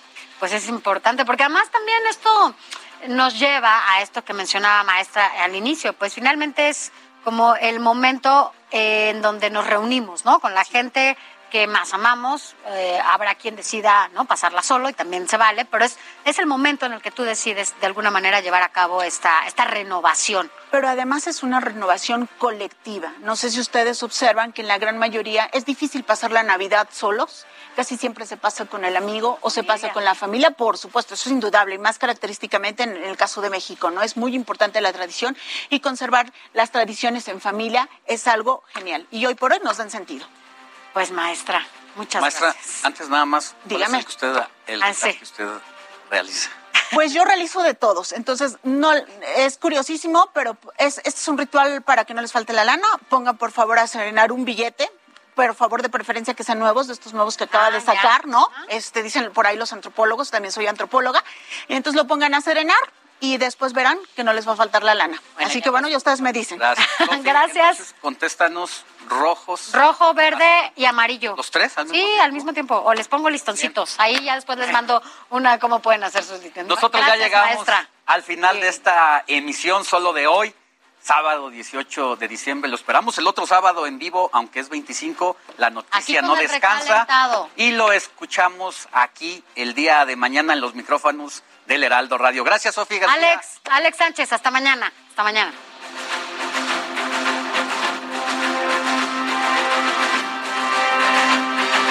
Heraldo Media Group presentó Informativo El Heraldo Fin de Semana con Sofía García y Alejandro Sánchez a través de El Heraldo Radio con la H que sí suena y ahora también se escucha.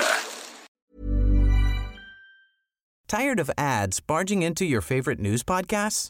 Good news. Ad-free listening is available on Amazon Music for all the music plus top podcasts included with your Prime membership.